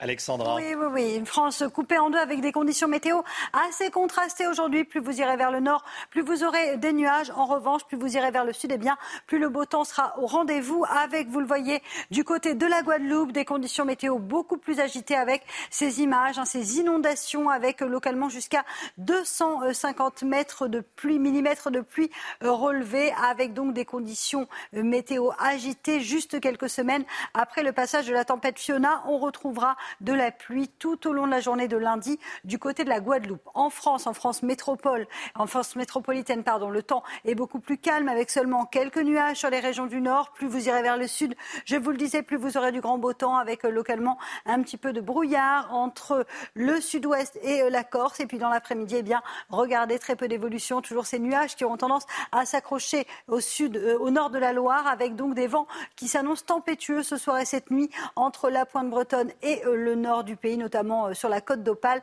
avec beaucoup de vent euh, prévu cette nuit, coup de vent entre ce soir et cette nuit. Partout ailleurs, plein soleil, toujours un petit peu de vent autour du golfe du Lion, avec le maintien du vent d'autant sur le midi toulousain. Les températures, eh bien, elles sont contrastées, seulement 2 petits degrés à Grenoble contre 14 degrés à La Rochelle ou encore 12 degrés à Paris. Et puis dans l'après-midi, on reste bien sûr au-dessus des normales de saison, toujours cette grande douceur, 15 degrés en moyenne pour la région lilloise ou encore du côté de Strasbourg, vous aurez en moyenne 20 degrés pour le Pays Basque, 21 degrés entre Toulouse et Perpignan et localement jusqu'à 23 degrés du côté de la Corse. La suite du programme, mardi et mercredi seront deux journées très perturbées, surtout mercredi où l'on surveillera un possible épisode méditerranéen de fortes pluies attendues, notamment euh, sur les Cévennes avec localement quelques orages avant le retour du grand beau temps prévu à partir de jeudi. Jeudi, vendredi et samedi seront trois très belles journées avec du soleil mais également de la grande douceur. Et hop, France par brise. Malgré votre bris de glace, du coup, vous étiez à l'heure pour la météo avec France par brise et son intervention rapide. C'est News, il est bientôt 7h30. Merci d'être avec nous à la une ce matin. Gérald Darmanin aujourd'hui à Bihucourt, dans le Pas-de-Calais, 15 jours après le passage de la tornade qui a rendu inhabitable une trentaine de maisons. On rejoint Jeanne Cancard et Fabrice Elsner sur place. A tout de suite, Jeanne. Attention à la multiplication ces dernières heures des arnaques reçues sur votre compte WhatsApp. Des liens vers des sites malhonnêtes vous sont envoyés par des connaissances à leur insu. On va vous expliquer comment éviter de vous faire voler de l'argent. Pour désengorger les tribunaux, des consignes sont données pour classer sans suite des dossiers non élucidés, consignes données par les ministères de l'Intérieur et de la Justice. Les professionnels de la restauration collective veulent augmenter les tarifs des cantines. Les prix de l'alimentation augmentent fortement. Les mairies sont inquiètes, vous allez voir. Et puis le PEL, le plan d'épargne logement, va redevenir financièrement intéressant. Pourquoi? Explication signée le Mick Guillot. Deux semaines après le passage de la tornade dans le petit village de Bihucourt, dans le nord de la France, les dégâts sont toujours considérables. On rejoint tout de suite notre envoyé spécial, Jeanne Cancard, en direct avec nous. Gérald Darmanin est attendu aujourd'hui sur place, comme il l'avait promis lors de sa première visite. Les dégâts sont toujours impressionnants. Rien n'a encore été réparé, Jeanne.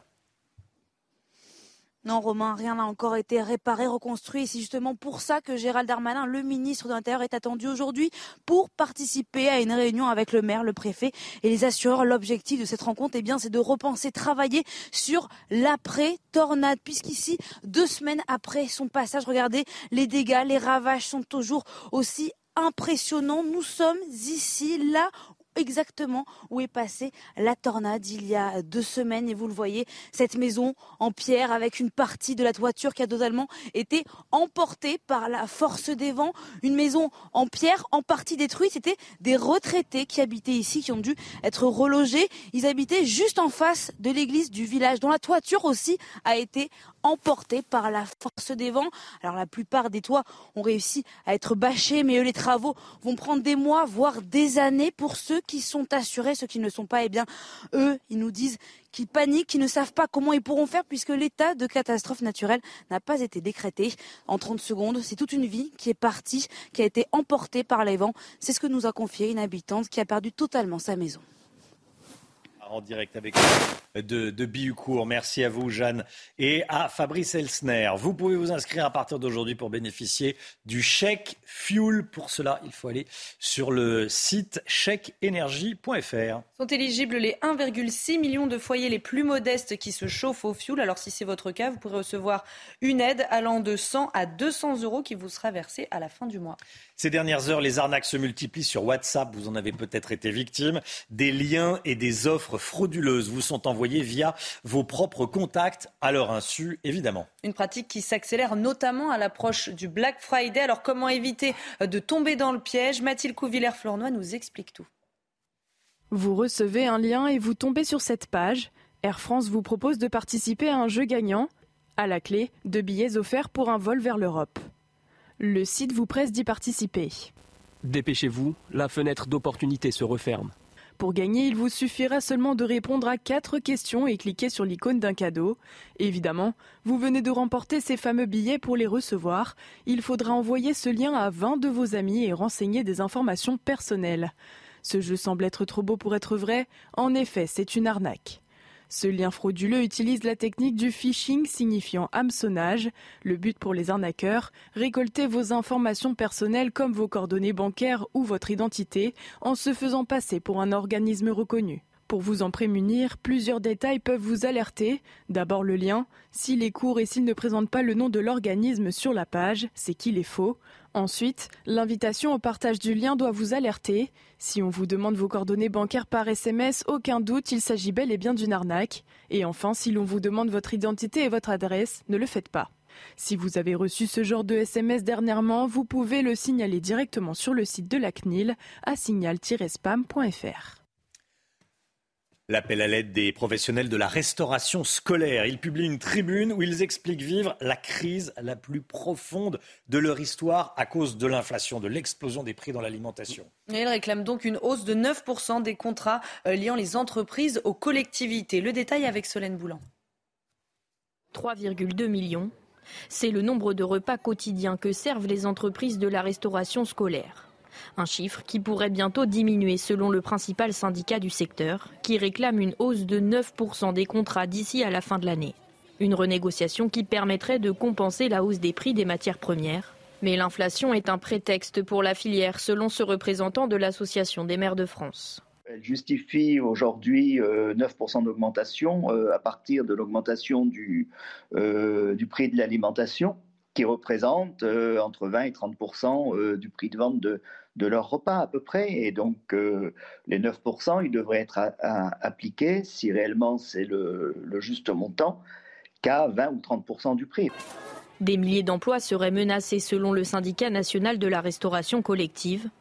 Mais de leur côté, les collectivités demandent aux entreprises du secteur de faire preuve de plus de transparence. On connaît très peu la structuration du prix de, vente de ces repas, quelle est la part de l'alimentation, quelle est la part du personnel, quelle est la part du bénéfice de l'entreprise pour euh, rémunérer les actionnaires? En France, environ 40% des cantines sont gérées par ces prestataires. Valérie Pécresse lance un défi à la RATP. Dans une interview donnée aux Parisiens, la présidente de la région Île-de-France demande un retour à 100% de l'offre de transport en région parisienne, comme ce qui se faisait avant le Covid. la présidente de la région Île-de-France estime que la qualité de service s'est nettement dégradée depuis la rentrée à cause euh, du manque de bus. Les franciliens se rabattent sur le métro. Alors Valérie Pécresse interpelle Jean Castex, le probable futur patron de l'opérateur. Elle lui demande, je cite, de retrousser ses manches pour obtenir des mesures de financement notamment.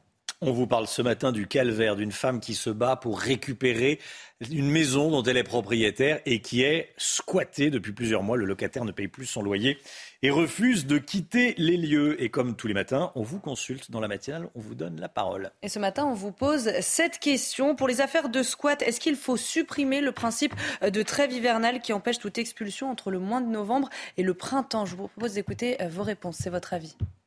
Il faudra trouver une alternative parce que je peux tout à fait comprendre le principe de la trêve hivernale, mais quand on est propriétaire et qu'on ne peut pas récupérer son bien, y compris pour vivre à l'intérieur, c'est quand même un gros sujet.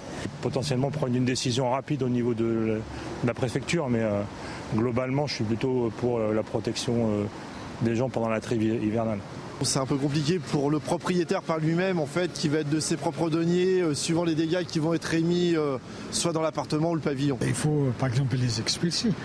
Ben oui, le mec qui rentre comme ça chez les gens, c'est pas normal. La guerre en Ukraine et la ville de Kherson plongée dans le noir, sans eau. C'est la conséquence de deux nouvelles frappes. Russes et Ukrainiens se rejettent la faute. Et à Kiev, les autorités craignent de passer l'hiver sans chauffage, sans eau et sans électricité. 1000 stations de chauffage collectif devraient être déployées dans la ville de 3 millions d'habitants pour compenser. Je vous propose d'écouter le maire de Kiev. Nous faisons tout pour que cela n'arrive pas.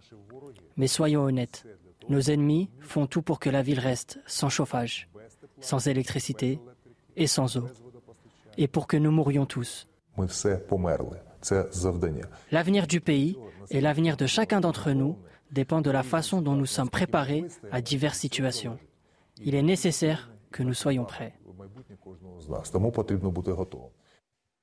Cette information de la nuit, euh, la Corée du Nord a, a, promis une réponse soutenue, ferme et écrasante aux exercices militaires euh, américano-sud-coréens. Il s'agit des plus grandes manœuvres aériennes jamais menées entre Séoul et Washington. Pour la Corée du Nord, ces manœuvres sont euh, des provocations pour augmenter les tensions.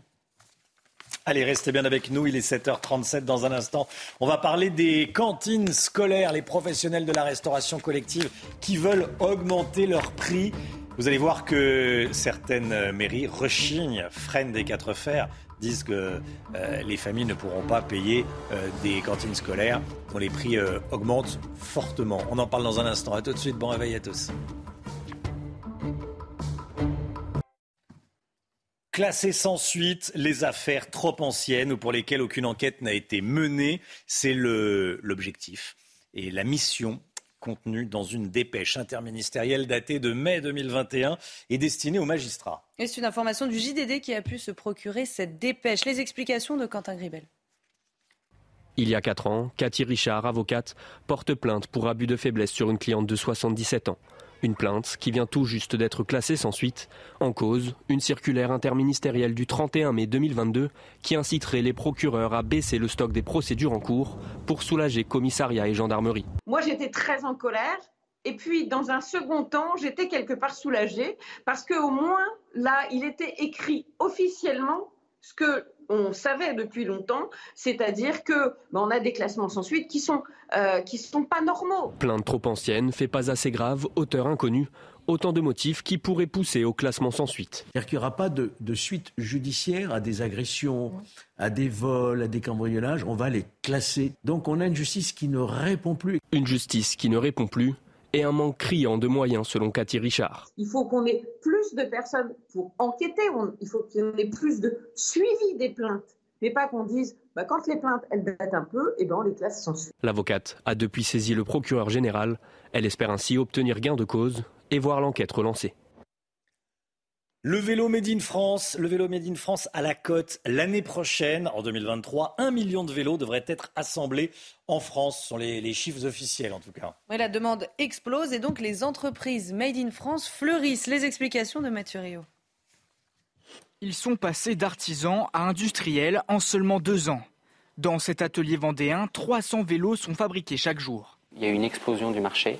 Pour nous, c'est 50% euh, de croissance en deux ans, 30% sur les volumes, tiré principalement par le vélo à assistance électrique. Des roues à l'assistance électrique, tout est assemblé sur place.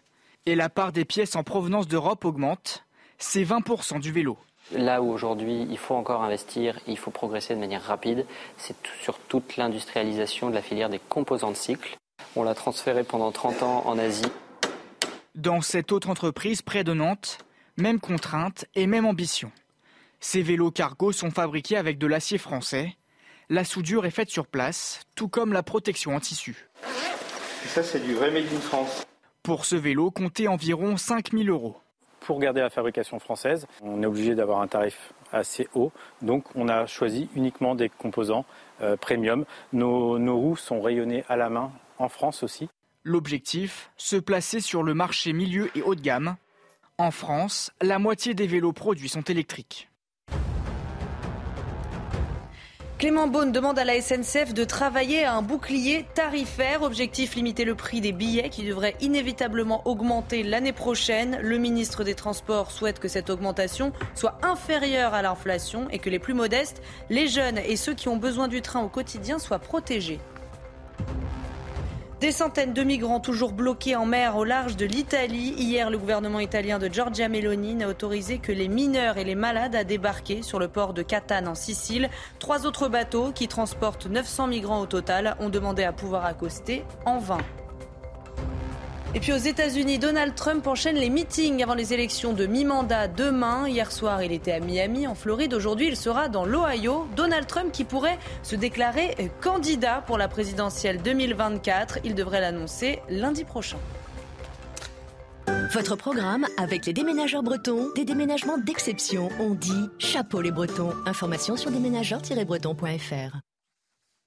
Le plan d'épargne logement, on le connaît tous, il va redevenir intéressant à partir de l'année prochaine. Ah bon, mais pourquoi il l'était plus Le Mick Guillaume? Oui, effectivement, euh, Romain, il faut rappeler euh, ce que c'est qu'un le, plan épargne logement. C'est un compte d'épargne réglementé qui permet de se constituer euh, un, apport pour un achat immobilier ou pour financer des travaux. L'argent qu'on place est rémunéré assez peu, il faut le dire. Euh, et cet argent, si on le place pendant 4 ans, eh bien, ça donne droit à un prêt à un taux fixé à l'avance pour un montant maximum de 92 000 euros à la banque. Un peu plus de 12 millions de Français euh, possèdent un plan d'épargne logement, ce qui est donc un placement euh, très populaire. Le problème, c'est que dernièrement, eh bien, le taux de ce, ce plan épargne logement était tombé assez bas. Il rapporte en 2022 1% brut, c'est 0,7% après imposition. Et puis par ailleurs, le taux auquel il permet d'emprunter n'est pas très intéressant. Il est de 2,20% quand les taux d'intérêt étaient jusque-là autour de, de 1%. En clair, placer son argent sur un PEL, ça rapporte peu et ça permet d'emprunter à un taux pas très intéressant. Hmm. Pourquoi, ça nous... Pourquoi vous nous dites que ça, ça pourrait redevenir intéressant en 2023 eh bien Pour deux raisons, hmm. Romain. La première, c'est que le taux du PEL va remonter. Il y a un calcul de la Banque de France qui est fait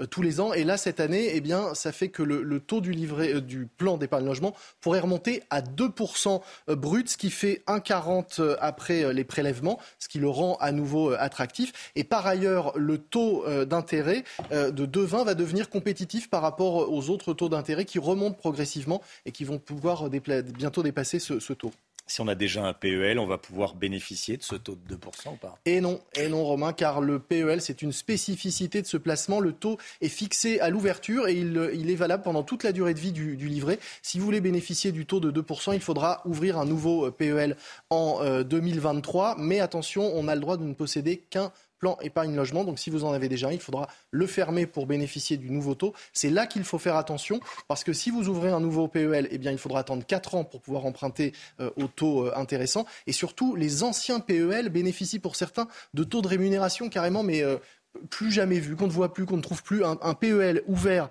en 86 rapporte 7,5%. C'est euh, assez incroyable. Plus près de nous, si vous avez un plan ouvert entre 2000 et 2003, il rapporte 4,5%. Euh, et entre 2002 et 2015, 3,5%. Donc vraiment, vérifiez bien le taux auquel vous avez souscrit votre plan épargne logement avant de le fermer et d'en ouvrir un, un nouveau. Ceci dit, c'est pas fou ce qu'on voit là. Parce que maintenant, on a une inflation à 6%. Donc un taux de rémunération à 6%, c'est qu'on ne perd pas d'argent. Exactement, donc il faut vraiment le garder puisque la hmm. plupart des autres placements sont en ce moment pas très intéressants par rapport à l'inflation, effectivement. Merci Lomic. C'était votre programme avec les déménageurs bretons, des déménagements d'exception. On dit chapeau les bretons. Information sur déménageurs-bretons.fr. Il est 8h moins le quart. Merci d'être avec nous dans un instant. La politique, quels sont les défis qui attendent Jordan Bardella, nouveau président du RN On voit ça dans un instant avec Paul Sujet. A tout de suite. Rendez-vous avec Sonia Mabrouk dans Midi News du lundi au jeudi de midi à 14h.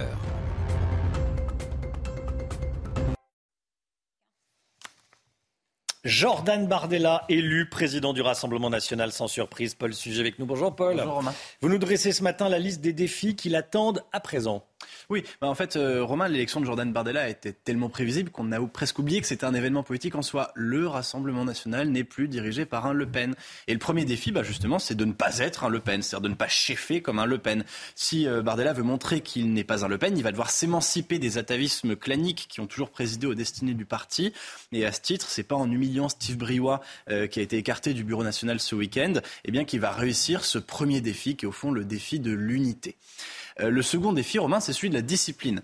Euh, malgré tous les efforts qu'a fait Marine Le Pen, et ils sont louables, le RN reste un parti fébrile, dont beaucoup des cadres ou des élus n'ont pas de surmoi. C'est-à-dire que comme ils sont convaincus que le système est contre eux, bah, en fait, ils n'obéissent qu'à leurs propres règles. Et du coup, bah, évidemment, ils risquent de multiplier les maladresses ou pire. Euh, on l'a vu la semaine dernière. Et Romain, le troisième défi, c'est celui de la formation des cadres. Euh, ça ne suffit pas d'avoir une ligne, encore faut-il qu'elle soit défendue correctement. Et le RN a longtemps pensé qu'il suffirait d'attendre paresseusement que l'actualité lui donne raison et que cela lui permettrait de continuer à gagner dans les sondages. Mais Marine Le Pen a remporté une manche certes décisive dans la bataille de la respectabilité. Mais si un jour le parti veut gagner, eh bien, il faut remporter maintenant une nouvelle bataille, celle de la crédibilité. Et là, c'est tout autre chose. En matière de ligne politique, Paul, est-ce qu'il faut s'attendre à des changements? Bah, euh, Pour le moment, rien n'est moins sûr. Et puis, de toute façon, Jordan Bardella, évidemment, se place dans l'héritage direct de Marine Le Pen. Mais cela dit, euh, la crédibilité, ce serait aussi euh, une affaire de doctrine. pour être crédible, Jordan Bardella doit refuser le piège de la pensée magique celle qui vous fait croire que si vous réglez un problème, alors tout va s'améliorer. Vous avez la même chose à gauche, hein, quand on vous dit que quel que soit le sujet, c'est toujours la faute des riches. Mais euh, au RN, c'est un peu la même chose avec l'immigration. Alors certes, l'immigration incontrôlée est un désastre, mais on ne peut pas tout budgéter euh, uniquement en disant que si on stoppe l'immigration, on va d'un coup euh, remplir de nouveau les, caisses de l'État et résorber le déficit. Dans les faits, ce qu'on voit plutôt, même Romain, c'est que c'est même l'inverse. C'est-à-dire que l'Australie, qui est un des rares pays au monde à vouloir vraiment renvoyer tous les clandestins euh, d'où ils viennent, et eh bien finalement dépense plus dans cette politique offensive sur l'immigration euh, que s'il laissait faire justement sans agir. Donc sur ce sujet, d'ailleurs comme sur tous les autres, on peut être à la fois le parti du peuple sans être le parti du populisme. C'est ce qui distingue au fond les idées et les postures. Et Jordan Bardella va devoir aussi, et c'est peut-être son dernier défi, euh, Romain, distinguer entre ses adversaires et ses ennemis. Euh, c'est pas anodin, la semaine dernière, il y a plusieurs personnalités influentes aux Républicains qui ont refusé de, céder aux sirènes de l'antiracisme. Euh, Éric Sotti, Nadine Morano, François-Xavier Bellamy, qui n'ont donc pas versé dans le procès qui a été intenté au parti que dirige à présent Jordan Bardella. Il va falloir qu'il soit attentif à ces signaux faibles, euh, car une chose est sûre, c'est que son parti ne peut pas gagner seul en faisant l'union contre lui. Et la preuve par l'Europe, hein, Romain, en Suède, en Hongrie, en Pologne, en Italie, aucun parti de droite nationale ne peut jamais conquérir le pouvoir seul contre tous. Paul Sugy, merci Paul. Soyez là à 8h15. Il sera question notamment euh, de Jordan Bardella avec Marion Maréchal, euh, qui est du côté de Reconquête désormais. Marion Maréchal, invité de Laurence Ferrari, 8h15 dans la matinale. Allez, la, la musique tout de suite, on vous fait découvrir le tout dernier Pink. Votre programme vous est présenté par IG Conseil. Les économies d'énergie sont l'affaire de tous. Votre projet chauffage-isolation, notre mission. Pink avec euh, Never Gonna Not Dance Again, nouveau single de, de Pink, trois ans après son dernier album. L'artiste, la chanteuse, revient avec un clip festif. On regarde et on profite.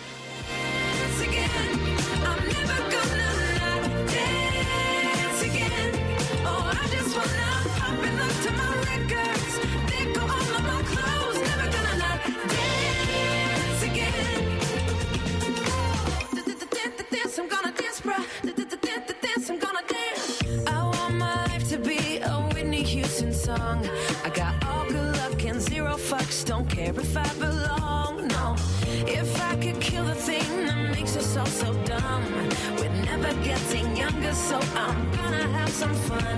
Cause oh, one thing I'm never gonna do is throw away my dancing shoes. And oh, Lord, don't try me really not tonight.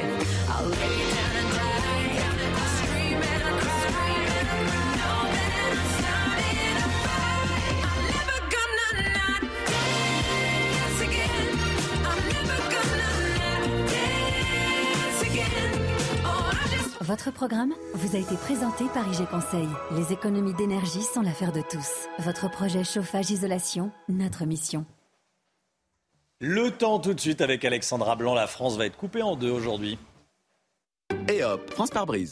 En cas de bris de glace, du coup, vous êtes à l'heure pour la météo avec France par brise et son intervention rapide. Ravi de vous retrouver avec des conditions météo contrastées pour cette journée de lundi, avec sur les régions du Nord, et bien toujours un temps assez nuageux, beaucoup de nuages au nord de la Loire, avec en prime le retour du vent. Attention, des vents tempétueux attendus surtout ce soir et cette nuit entre la pointe bretonne et la côte d'Opale, avec des rafales de l'ordre de 70 à 80 km par heure, et le vent qui va donc se renforcer ce soir et cette nuit partout ailleurs, plein soleil. Regardez autour du golfe du Lion ou encore en allant vers le Pays Basque, eh bien le ciel restera parfaitement dégagé. Vous aurez néanmoins un petit peu de vent d'autant sur le midi toulousain et un temps parfois assez brumeux sur la façade orientale de la Corse. Les températures, températures eh bien plutôt douces ce matin, avec euh, également des températures douces cet après-midi, 16 degrés en moyenne à Paris, 20 degrés euh, pour le Pays Basque, 21 degrés entre Toulouse et Perpignan. Ces températures restent toujours largement au-dessus des normales de saison. Vous aurez en moyenne 18 degrés euh, pour Lyon, 21 degrés à Marseille et localement jusqu'à 23 degrés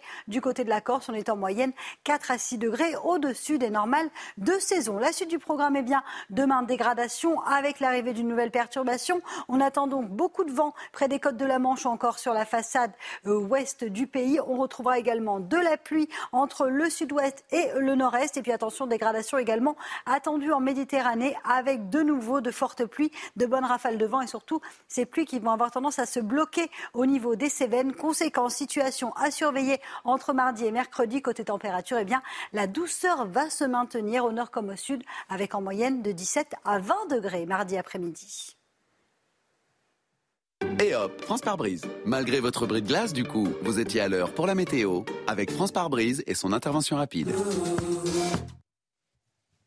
C'est News, il est 7h58. Bienvenue à tous. Merci d'être avec nous. Il est bientôt 8h. À la une ce matin, un policier gravement blessé par un guetteur sur un point de deal. L'agresseur a été arrêté et relâché en attendant son procès. Vous entendrez la colère des policiers.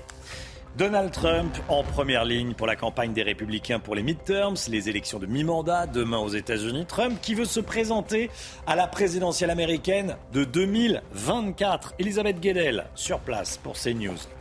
Un squatter ne veut pas rendre la maison qu'il occupe illégalement à Fressenville dans la Somme. La propriétaire a 24 ans. Elle a hérité cette maison de sa mère récemment décédée. On est allé sur place. Et puis la COP27, gros raout mondial en Égypte pour tenter de contenir le réchauffement climatique. La COP27, à quoi ça sert vraiment Avec Gauthier Lebret? A tout de suite Gauthier.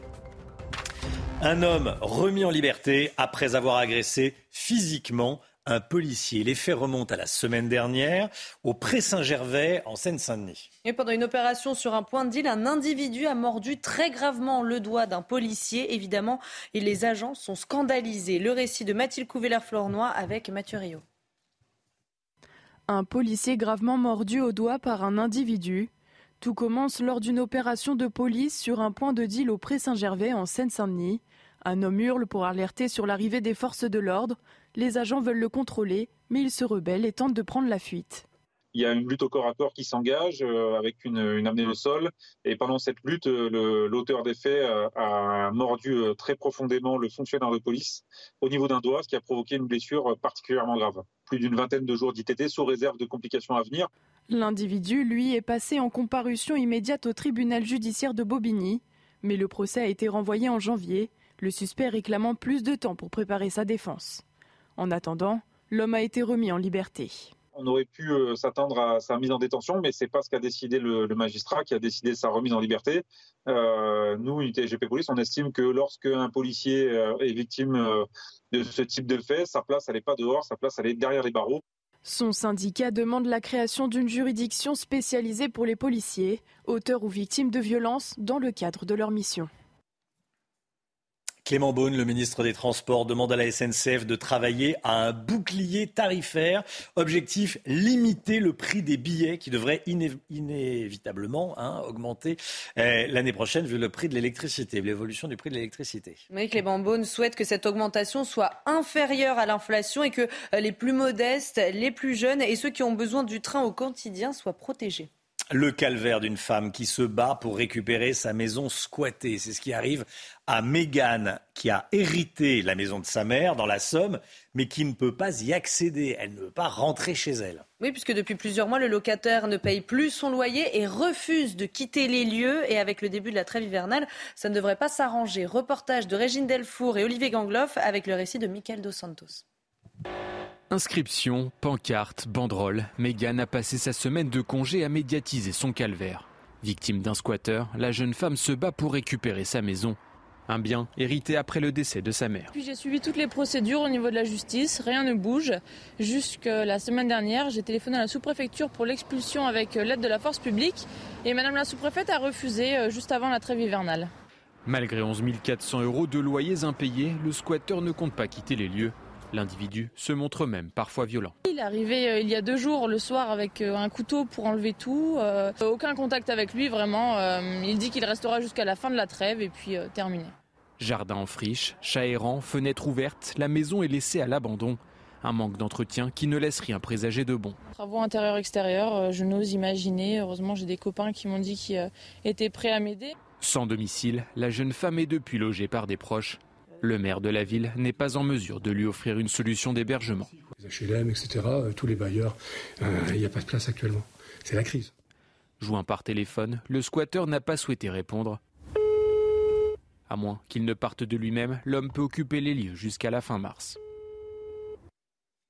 Aux États-Unis, Donald Trump enchaîne les meetings avant les élections de mi-mandat. Demain, hier soir, il était à Miami, en Floride. Aujourd'hui, il sera dans l'Ohio. Donald Trump, écoutez bien, qui pourrait se déclarer à nouveau candidat à la présidentielle américaine de 2024. Les toutes dernières informations avec notre correspondante à New York, Elisabeth Guedel. Donald Trump l'a répété ce dimanche à Miami, il va lancer très bientôt sa candidature pour la présidentielle de 2024. La semaine prochaine, selon les médias américains, c'est même plus précis que ça, selon le site politique Axios, hein, ce sera le lundi 14 novembre, dans huit jours. Certains ténors républicains aimeraient même que ça se passe plus tôt, que l'ancien président américain, en fait, profite de la soirée électorale des midterms ce mardi soir, a priori favorable aux conservateurs pour le faire, mais dans l'entourage de Donald Trump, on précise que l'ancien président préfère que ce soit un événement euh, politique à part entière. Et puis il y a une raison personnelle. Donald Trump ne veut pas que sa candidature euh, perturbe un événement familial qui va se dérouler ce week-end. Le mariage de sa seconde fille, Tiffany, ce sera chez lui à Mar-a-Lago samedi. Donc Donald Trump va attendre au moins le lundi 14 novembre pour annoncer sa candidature. Depuis la Floride, a priori, un État dirigé par son ancien poulain Ron DeSantis, le gouverneur de Floride, et peut-être un rival pour la primaire républicaine de 2024. Des centaines de migrants toujours bloqués en mer au large de l'Italie. Hier matin, le gouvernement italien de Giorgia Meloni n'a autorisé que les mineurs et les malades à débarquer sur le port de Catane en Sicile. Trois autres bateaux attendent de pouvoir euh, débarquer et de, pouvoir accoster. Hein. Oui, on va les regarder ensemble sur cette carte. Parmi ces trois bateaux, il y a donc le Rise Above, l'Ocean Viking et le Geo Barents qui transportent 900 migrants au total. Ils ont tous les trois demandé à pouvoir accoster en vain. Je vous propose d'écouter la réaction du pape François. C'était dans un vol euh, Bahreïn-Rome. Les migrants doivent être accueillis, accompagnés, défendus et intégrés. Si vous ne remplissez pas ces quatre étapes, vous ne faites pas votre travail vis-à-vis des migrants. Tous les pays de l'Union européenne doivent se mettre d'accord sur le nombre de migrants qu'ils peuvent accueillir. Inondations et glissements de terrain après de fortes pluies en Guadeloupe et en Martinique. En Guadeloupe, plusieurs communes sont sous l'eau quelques semaines seulement après la tempête Fiona qui avait causé de gros dégâts sur l'île. La Guadeloupe est maintenant est maintenue en vigilance orange pour euh, fortes pluies et orages. Les écoles resteront donc fermées aujourd'hui. Quant à la Martinique, en vigilance jaune, des averses intenses ont également arrosé le nord-est de l'île. Et à propos de météo, la COP27 s'est ouverte en Égypte. COP27 présidée par euh, l'Égypte à Sharm el-Sheikh. Emmanuel Macron est sur place, Gauthier Lebret. Au fond, cette nouvelle COP qui vise à, limiter à 1,5 degré le réchauffement de la planète depuis l'ère post-industrielle, avant qu'il y ait des, usines. Euh, à quoi elle sert? On est vraiment en droit de se poser la question, Romain. Déjà parce que les plus gros pollueurs ne seront pas là. La Chine, qui est quand même à l'origine d'un tiers des émissions mondiales de CO2, trois fois plus que les États-Unis, ne sera pas représentée. Encore une fois, Xi Jinping fait le choix de boycotter l'événement. Pareil pour le Premier ministre indien euh, Modi. Ensuite, à cette COP, les dirigeants vont discuter de quoi? De réduire les émissions de CO2, de CO2, tout en polluant énormément. Ils vont prendre leur avion privé pour aller échanger dans des salles climatisées, car il faisait quand même 28 degrés hier à Sharm el-Sheikh. La COP 15 à Copenhague, rappelle le Parisien par exemple, c'était plus de 26 000 tonnes de CO2. L'Égypte promet donc de faire des efforts pour rendre cette COP plus verte. Il y a 260 bus électriques ou au gaz naturel qui vont être utilisés. Interdiction de boire dans des gobelets en plastique pour les dirigeants du monde entier. Des décisions évidemment à la marge pour des sommets très polluants.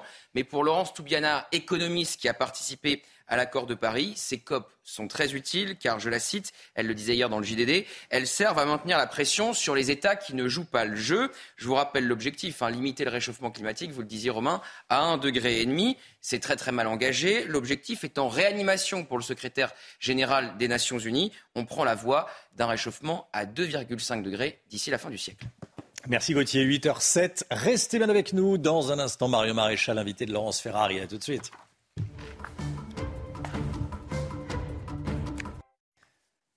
Bienvenue à tous dans la matinale. Dans un instant, Laurence Ferrari, vous recevez Marion Maréchal. Mais tout d'abord, le point info, Chanel Housteau. Gérald Darmanin sera cet après-midi à Bioucourt, dans le Pas-de-Calais, deux semaines après le passage de la tornade. Le village a été en partie détruit dans la soirée du 23 octobre dernier. Le ministre de l'Intérieur avait promis de soutenir les habitants. Sur 200 maisons endommagées, une trentaine sont aujourd'hui inhabitables. Vous pouvez vous inscrire à partir d'aujourd'hui pour bénéficier du chèque fuel. Pour cela, vous pouvez aller sur le site chèqueénergie.fr. Sont éligibles les 1,6 million de foyers les plus modestes qui se chauffent au fuel. Si c'est votre cas, vous pourrez recevoir une aide allant de 100 à 200 euros qui vous sera versée à la fin du mois. Et puis aux États-Unis, Donald Trump enchaîne les meetings avant les élections de mi-mandat demain. Hier soir, il était à Miami, en Floride. Aujourd'hui, il sera euh, dans l'Ohio. Donald Trump qui pourrait se déclarer candidat pour la présidentielle 2024. Il devrait l'annoncer lundi prochain. 8h15, Laurence, vous recevez ce matin Marion Maréchal. Bonjour Marion Maréchal, vous êtes vice-présidente de Reconquête, on va parler de ce parti dans un instant. Mais d'abord le Rassemblement national. Jordan Bardella a été élu à la tête avec un score écrasant, 84,84% des voix. C'est la ligne identitaire du RN qui l'emporte selon vous ou pas? Je pense que c'est un petit peu tôt pour euh, savoir quelle est exactement la ligne autonome de Jordan Bardella. Jusqu'alors, il a été, euh, et c'est tout à fait logique, euh, porte-parole de Marine Le Pen. Il revendique d'ailleurs encore aujourd'hui être dans la droite ligne mhm. de l'héritage et des, des idées, des propositions de Marine Le Pen. Le changement dans la continuité. c'est le temps, c'est le temps qui nous indiquera si vraiment il a euh, euh, une ligne qui lui est propre et une stratégie qui lui est propre. Vous en doutez?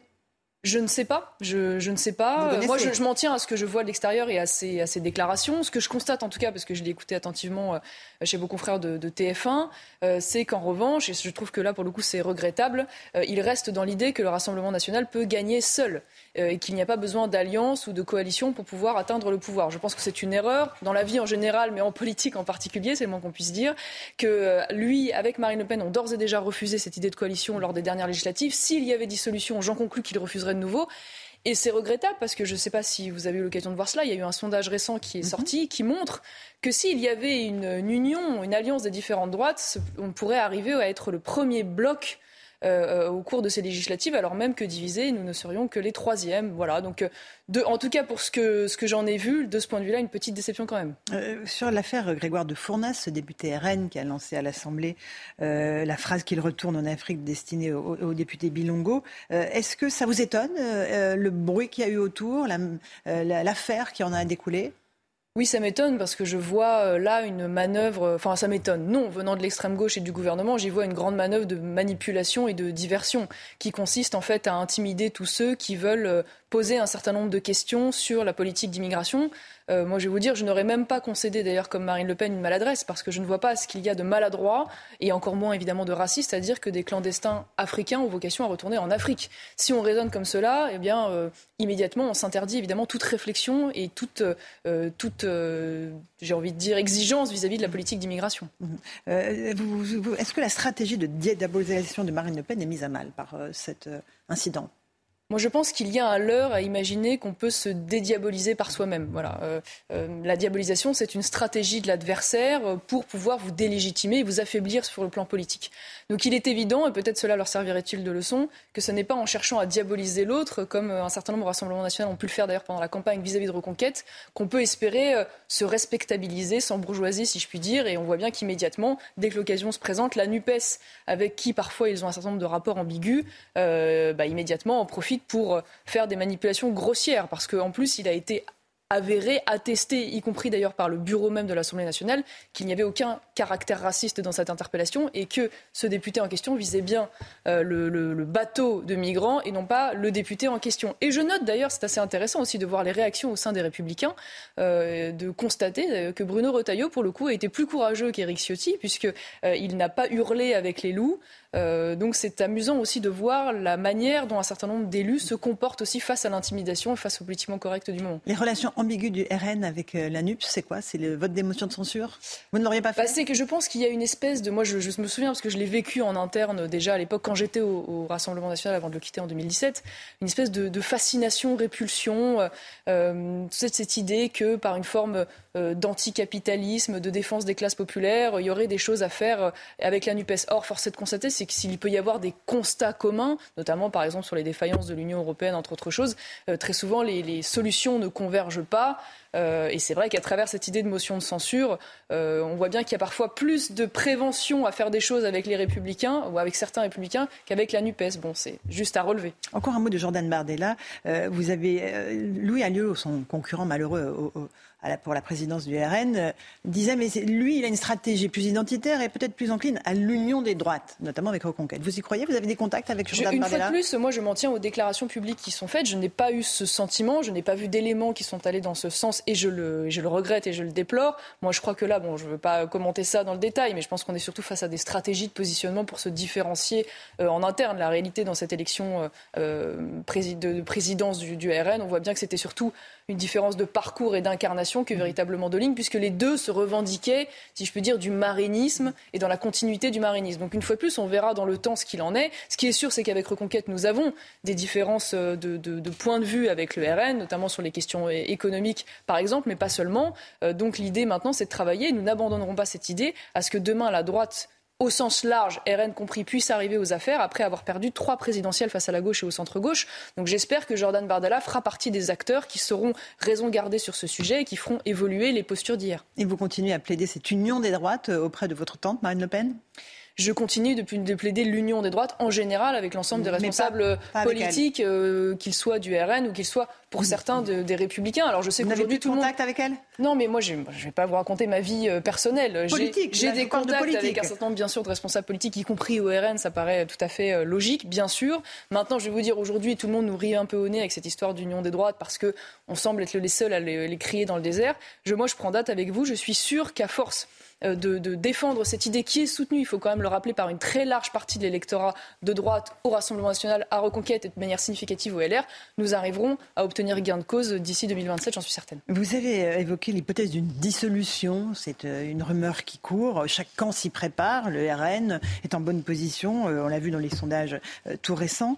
Si jamais il devait y avoir dissolution, est-ce que vous vous présenteriez? Est-ce que vous seriez sur, avec l'étiquette Reconquête pour être ah bah, député? Très probablement, je ne vois pas ce qui pourrait nous conduire à, l'inverse, puisque s'il y avait élection, nous représenterions euh, un nombre très significatif de candidats. Nous avons d'ailleurs mais déjà... je parle de vous là. Oui, oui, non, mais bien sûr. Vous étiez pas je, bah, pour des raisons évidentes. Je vous, ai, je vous ai répondu. J'étais enceinte à ce moment-là et j'allais accoucher au moment du deuxième tour. C'était un peu compliqué. Euh, la situation est différente euh, aujourd'hui. Maintenant, nous travaillons aussi à cette hypothèse. Nous avons, nous constatons d'ailleurs que l'essentiel des candidats de juin veulent repartir s'il y avait dissolution. Maintenant, je ne suis pas sûr qu'elle advienne immédiatement, parce que pour qu'il y ait dissolution, il faut qu'il y ait un vrai blocage institutionnel. On n'en est pas encore là.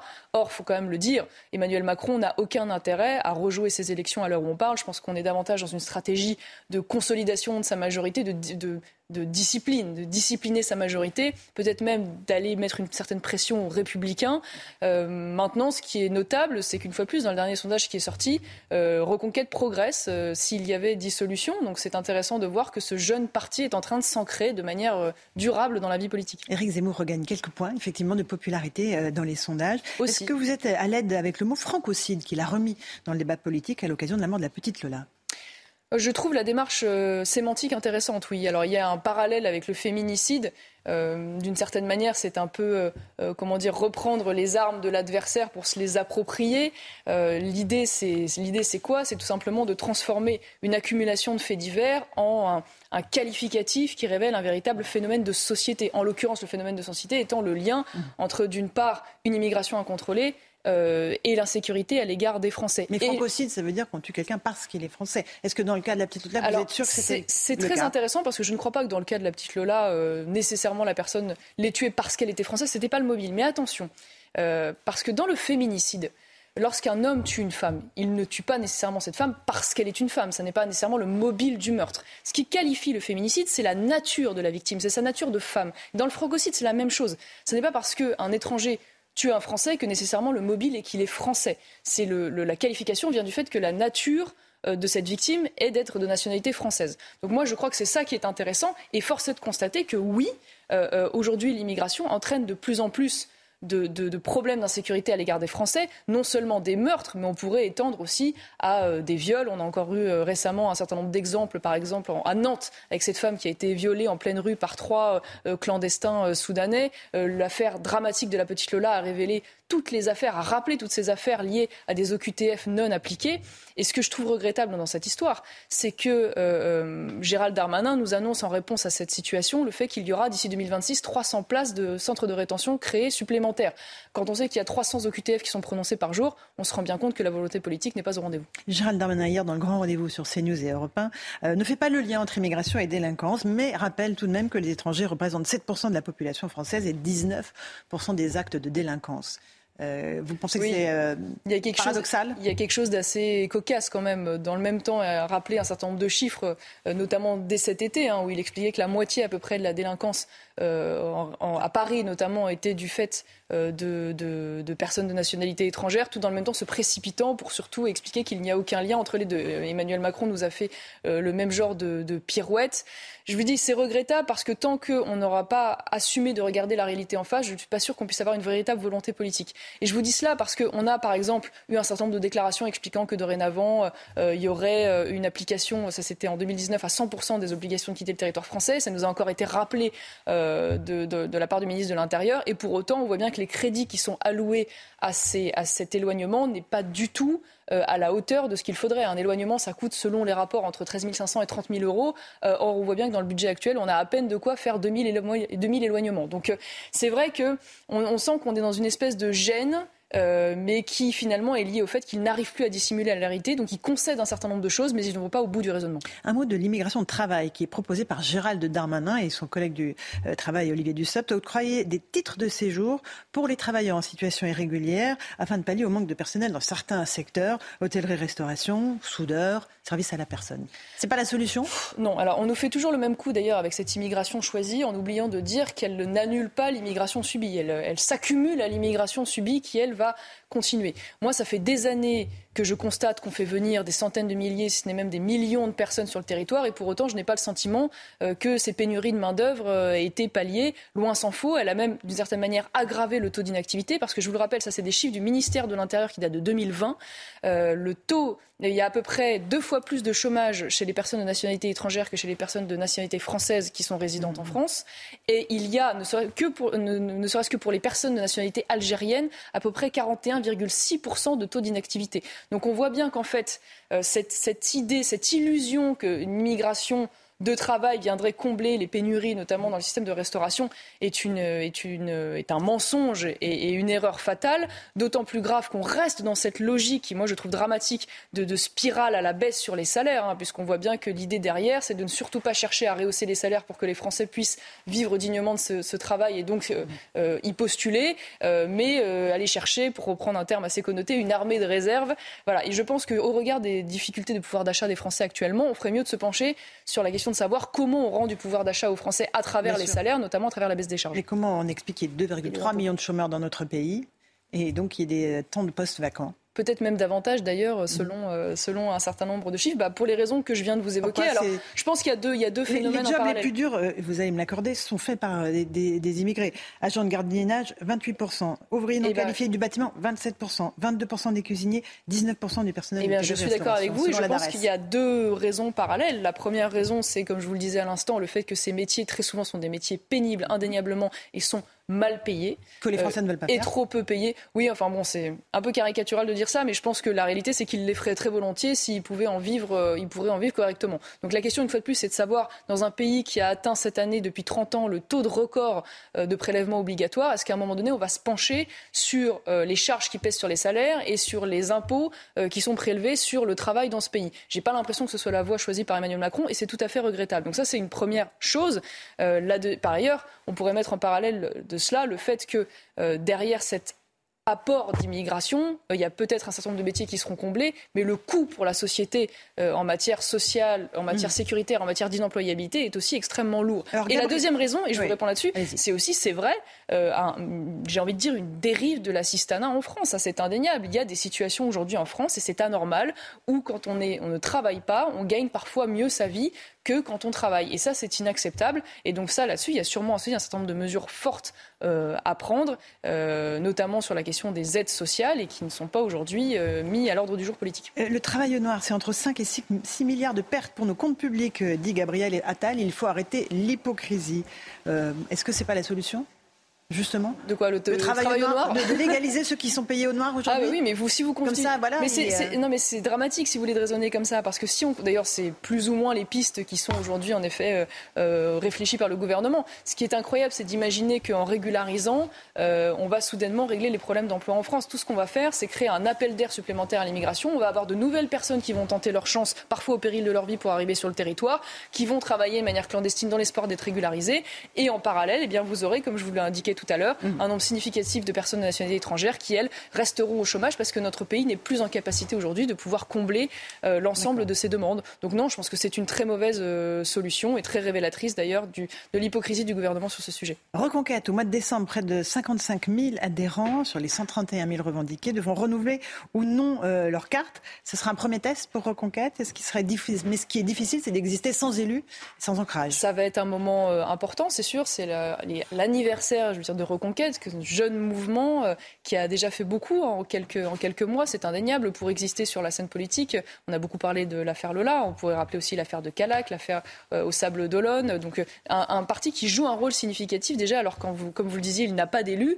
le fait de ne pas avoir d'élus n'est pas quelque chose de rédhibitoire, il faut quand même le, dire, et je suis bien placé pour le savoir lorsque j'étais à l'époque au Rassemblement national. Donc je ne crois pas que ce soit rédhibitoire. maintenant, à nous d'être inventif, si je puis dire, et force de proposition sur le fond pour euh, exister jusqu'aux prochaines échéances pardon, électorales. C'est dur à dire à 8h20 du matin. Et donc à vous d'entrer dans la bataille électorale et de vous présenter bah, à moi ou à d'autres. On verra à ce moment-là. vous parlez, j'imagine, des européennes, euh, oui, des européennes, mais c'est des élections qui ont lieu dans un an et demi. Donc euh, aucun parti politique et pas plus reconquête que les autres aujourd'hui se pose la question de sa tête de liste.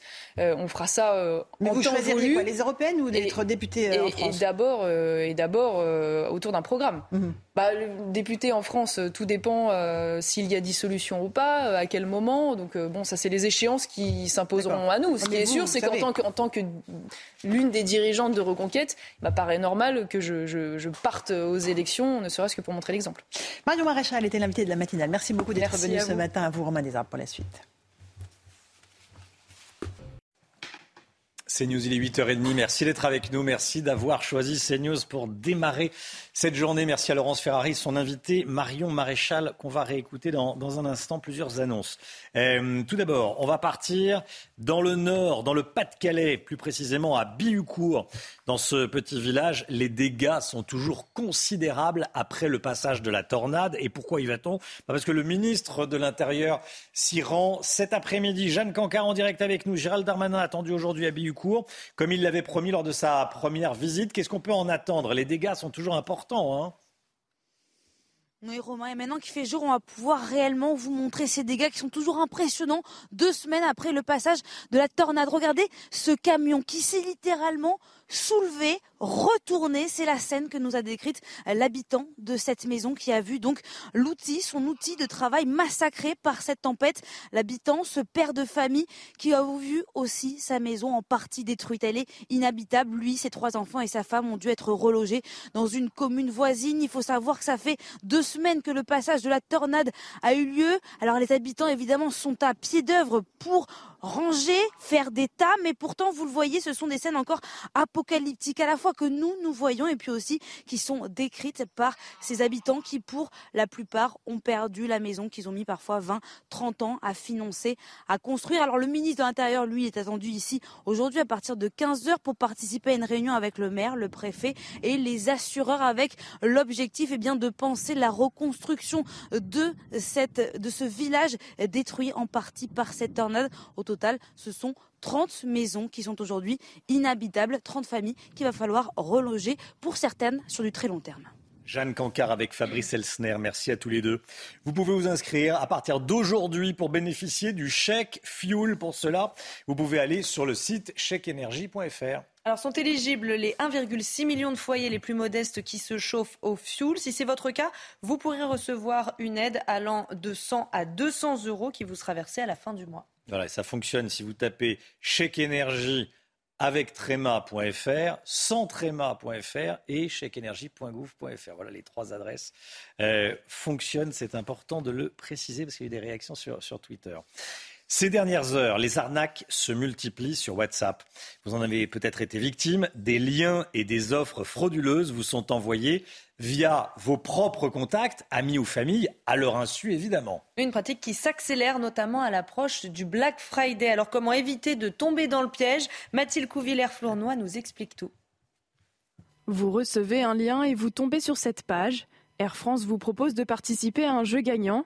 À la clé, deux billets offerts pour un vol vers l'Europe. Le site vous presse d'y participer. Dépêchez-vous, la fenêtre d'opportunité se referme. Pour gagner, il vous suffira seulement de répondre à quatre questions et cliquer sur l'icône d'un cadeau. Évidemment, vous venez de remporter ces fameux billets pour les recevoir. Il faudra envoyer ce lien à 20 de vos amis et renseigner des informations personnelles. Ce jeu semble être trop beau pour être vrai. En effet, c'est une arnaque. Ce lien frauduleux utilise la technique du phishing signifiant hameçonnage. Le but pour les arnaqueurs, récolter vos informations personnelles comme vos coordonnées bancaires ou votre identité en se faisant passer pour un organisme reconnu. Pour vous en prémunir, plusieurs détails peuvent vous alerter. D'abord le lien. S'il est court et s'il ne présente pas le nom de l'organisme sur la page, c'est qu'il est faux. Ensuite, l'invitation au partage du lien doit vous alerter. Si on vous demande vos coordonnées bancaires par SMS, aucun doute, il s'agit bel et bien d'une arnaque. Et enfin, si l'on vous demande votre identité et votre adresse, ne le faites pas. Si vous avez reçu ce genre de SMS dernièrement, vous pouvez le signaler directement sur le site de la CNIL à signal-spam.fr. Classées sans suite les affaires trop anciennes ou pour lesquelles aucune enquête n'a été menée. C'est la mission d'une dépêche interministérielle datée de mai 2021 destinée aux magistrats. Objectif, désengorger les tribunaux, faire le ménage. Oui, c'est une information du JDD qui a pu se procurer cette dépêche. Toutes les explications avec Quentin Gribel. Il y a 4 ans, Cathy Richard, avocate, porte plainte pour abus de faiblesse sur une cliente de 77 ans. Une plainte qui vient tout juste d'être classée sans suite. En cause, une circulaire interministérielle du 31 mai 2022 qui inciterait les procureurs à baisser le stock des procédures en cours pour soulager commissariat et gendarmerie. Moi, j'étais très en colère. Et puis, dans un second temps, j'étais quelque part soulagée parce qu'au moins, là, il était écrit officiellement ce que on savait depuis longtemps, c'est-à-dire que ben, on a des classements sans suite qui sont euh, qui sont pas normaux. Plainte trop ancienne, fait pas assez grave, auteur inconnu. Autant de motifs qui pourraient pousser au classement sans suite. C'est-à-dire qu'il n'y aura pas de, de, suite judiciaire à des agressions, à des vols, à des cambriolages. On va les classer. Donc on a une justice qui ne répond plus. Une justice qui ne répond plus et un manque criant de moyens selon Cathy Richard. Il faut qu'on ait plus de personnes pour enquêter, il faut qu'on ait plus de suivi des plaintes, mais pas qu'on dise bah, quand les plaintes elles datent un peu, et eh ben on les classe sans suite. L'avocate a depuis saisi le procureur général. Elle espère ainsi obtenir gain de cause et voir l'enquête relancée. Mario Maréchal était l'invité à l'instant de Laurence Ferrari dans la matinale. Selon elle, le Rassemblement national ne peut pas gagner seul. Elle plaide pour l'union des droites. Écoutez. Il reste dans l'idée que le Rassemblement national peut gagner seul euh, et qu'il n'y a pas besoin d'alliance ou de coalition pour pouvoir atteindre le pouvoir. Je pense que c'est une erreur dans la vie en général, mais en politique en particulier, c'est le moins qu'on puisse dire, que euh, lui, avec Marine Le Pen, ont d'ores et déjà refusé cette idée de coalition lors des dernières législatives. S'il y avait dissolution, j'en conclus qu'il refuserait de nouveau. Et c'est regrettable parce que je ne sais pas si vous avez eu l'occasion de voir cela. Il y a eu un sondage récent qui est mhm. sorti qui montre que s'il y avait une, une, union, une alliance des différentes droites, on pourrait arriver à être le premier bloc euh, au cours de ces législatives, alors même que divisés, nous ne serions que les troisièmes. L'appel à l'aide des professionnels de la restauration scolaire. Ils publient une tribune ce matin où ils expliquent vivre la crise la plus profonde de leur histoire à cause de l'inflation. Ils réclament une hausse de 9% des contrats liant les entreprises aux collectivités. Tous les détails avec Solène Boulan. 3,2 millions.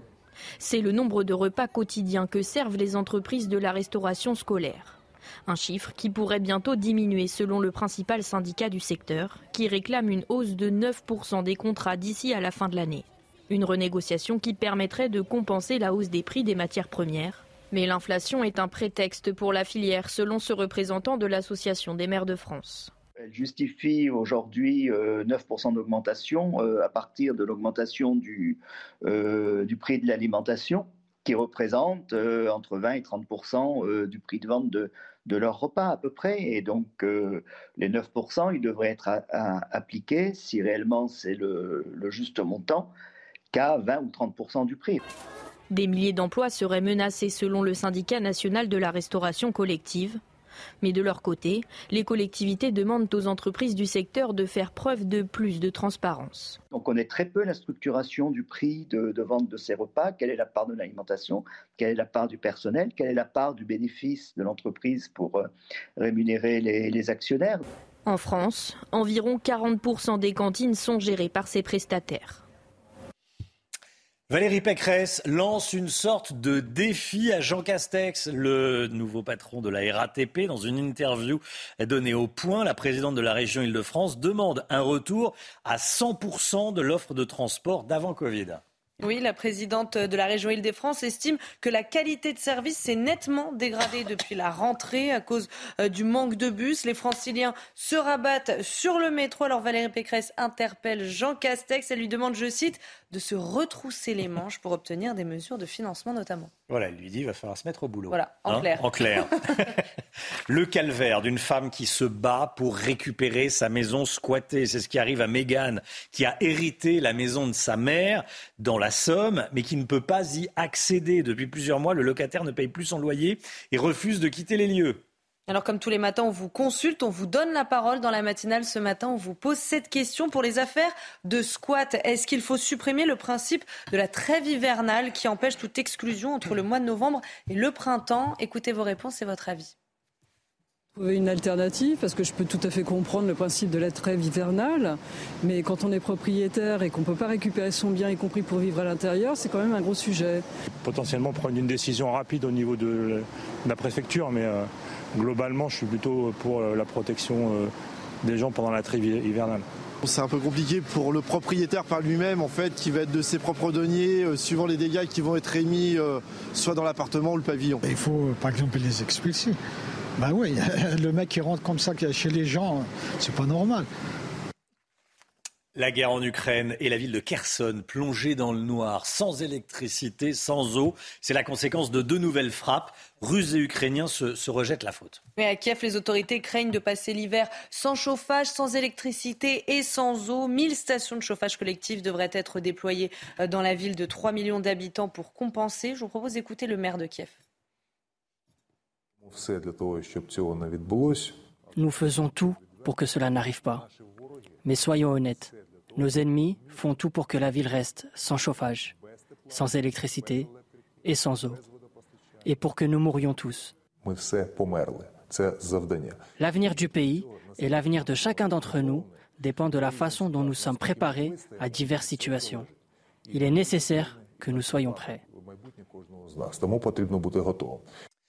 Rien ne va plus dans la Silicon Valley après Twitter qui a licencié la moitié de son personnel. On a appris cette nuit dans le Wall Street Journal que Meta, le groupe qui détient Facebook et euh, Instagram, devrait licencier des milliers de salariés. Le Guillot, qu'est-ce qui arrive au groupe de, Mark Zuckerberg? Il est en, pleine tourmente, euh, Romain, euh, notamment en raison d'une baisse des investissements publicitaires aux États-Unis. Le chiffre d'affaires et le bénéfice de Meta euh, ont totalement fondu, moins 4,4 milliards de dollars au troisième trimestre, c'est moins 52% sur un an. En un an, Meta a perdu près de 600 milliards de dollars de capitalisation boursière, sa valeur en bourse.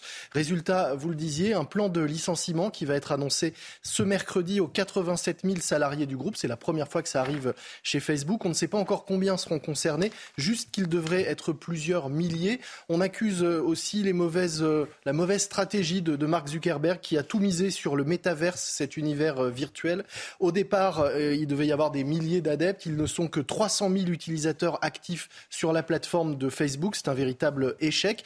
Mais Meta n'est pas le, seul cas euh, dans la Silicon Valley à, connaître des difficultés en ce moment. Snapchat a perdu 60% de sa valeur ces dernières semaines, de même que PayPal. Et on parle de près de 100 000 licenciements dans les entreprises du numérique aux États-Unis depuis le printemps dernier. Un cruel rappel hein, que ce qui se passe dans le monde virtuel a des conséquences dans le réel. Merci beaucoup, Lomic. On a appris cette nuit qu'Apple devrait avoir des difficultés à livrer ses iPhone 14 pour Noël. Apple qui est euh, victime de la politique zéro Covid en, Chine et qui a du mal donc à, à produire son tout dernier smartphone. Le point info, tout de suite.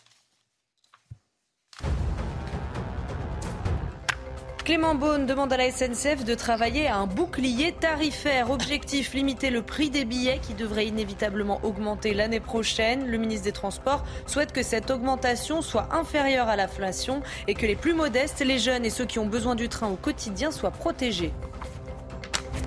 Des centaines de migrants toujours bloqués en mer au large de l'Italie. Hier, le gouvernement italien de Giorgia Meloni n'a autorisé que les mineurs et les malades à débarquer sur le port de Catane en Sicile. Trois autres bateaux qui transportent 900 migrants au total ont demandé à pouvoir accoster en vain. Et puis aux États-Unis, Donald Trump enchaîne les meetings avant les élections de mi-mandat demain. Hier soir, il était à Miami en Floride. Aujourd'hui, il sera dans l'Ohio. Donald Trump qui pourrait se déclarer candidat pour la présidentielle 2024. Il devrait l'annoncer lundi prochain. Retrouvez votre programme avec Little Balance. Little Balance, les balances et impédance mètres, sans pile et connectés. Brigitte Millot, la santé. Bonjour Brigitte, bonjour docteur. Sur les 15 millions de couples âgés de 20 à 49 ans en désir d'enfant, mm. un couple sur quatre a consulté un médecin pour une difficulté à concevoir. Et ce matin, vous nous parlez de la baisse de la fertilité. Oui, oui, qui est une menace hein, pour notre société. Alors, euh, quelles sont les origines? On va le voir, il y a des idées reçues qui persistent hein, sur la baisse de la fertilité. On pense toujours que c'est essentiellement féminin. Vous allez voir, ce n'est pas le cas du tout.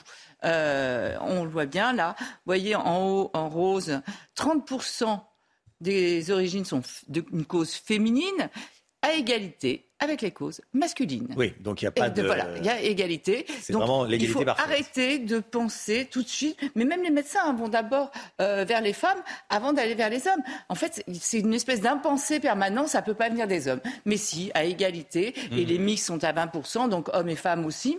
Euh, donc il faut bien imaginer que c'est qu'il faut absolument aller examiner. Et un, infertilité n'est pas synonyme d'impuissance. Donc il ne faut pas imaginer, ça n'a rien à voir. Euh, et puis, un spermogramme, hein, ça fait pas mal, c'est rapide, et ça coûte pas cher. Mmh. Donc il ne faut pas hésiter euh, à aller faire un spermogramme quand on a des difficultés à avoir des enfants. Il faut pas. Alors, quelle est la principale cause? C'est l'âge qui a changé. Euh, pour vous donner un exemple, en 77, l'âge du premier enfant de la première grossesse était 24 ans, et aujourd'hui, on est à 30,8 ans, à 31 ans pour la première grossesse. Donc c'est l'âge. Et là aussi, les causes alors je reviens aux causes féminines.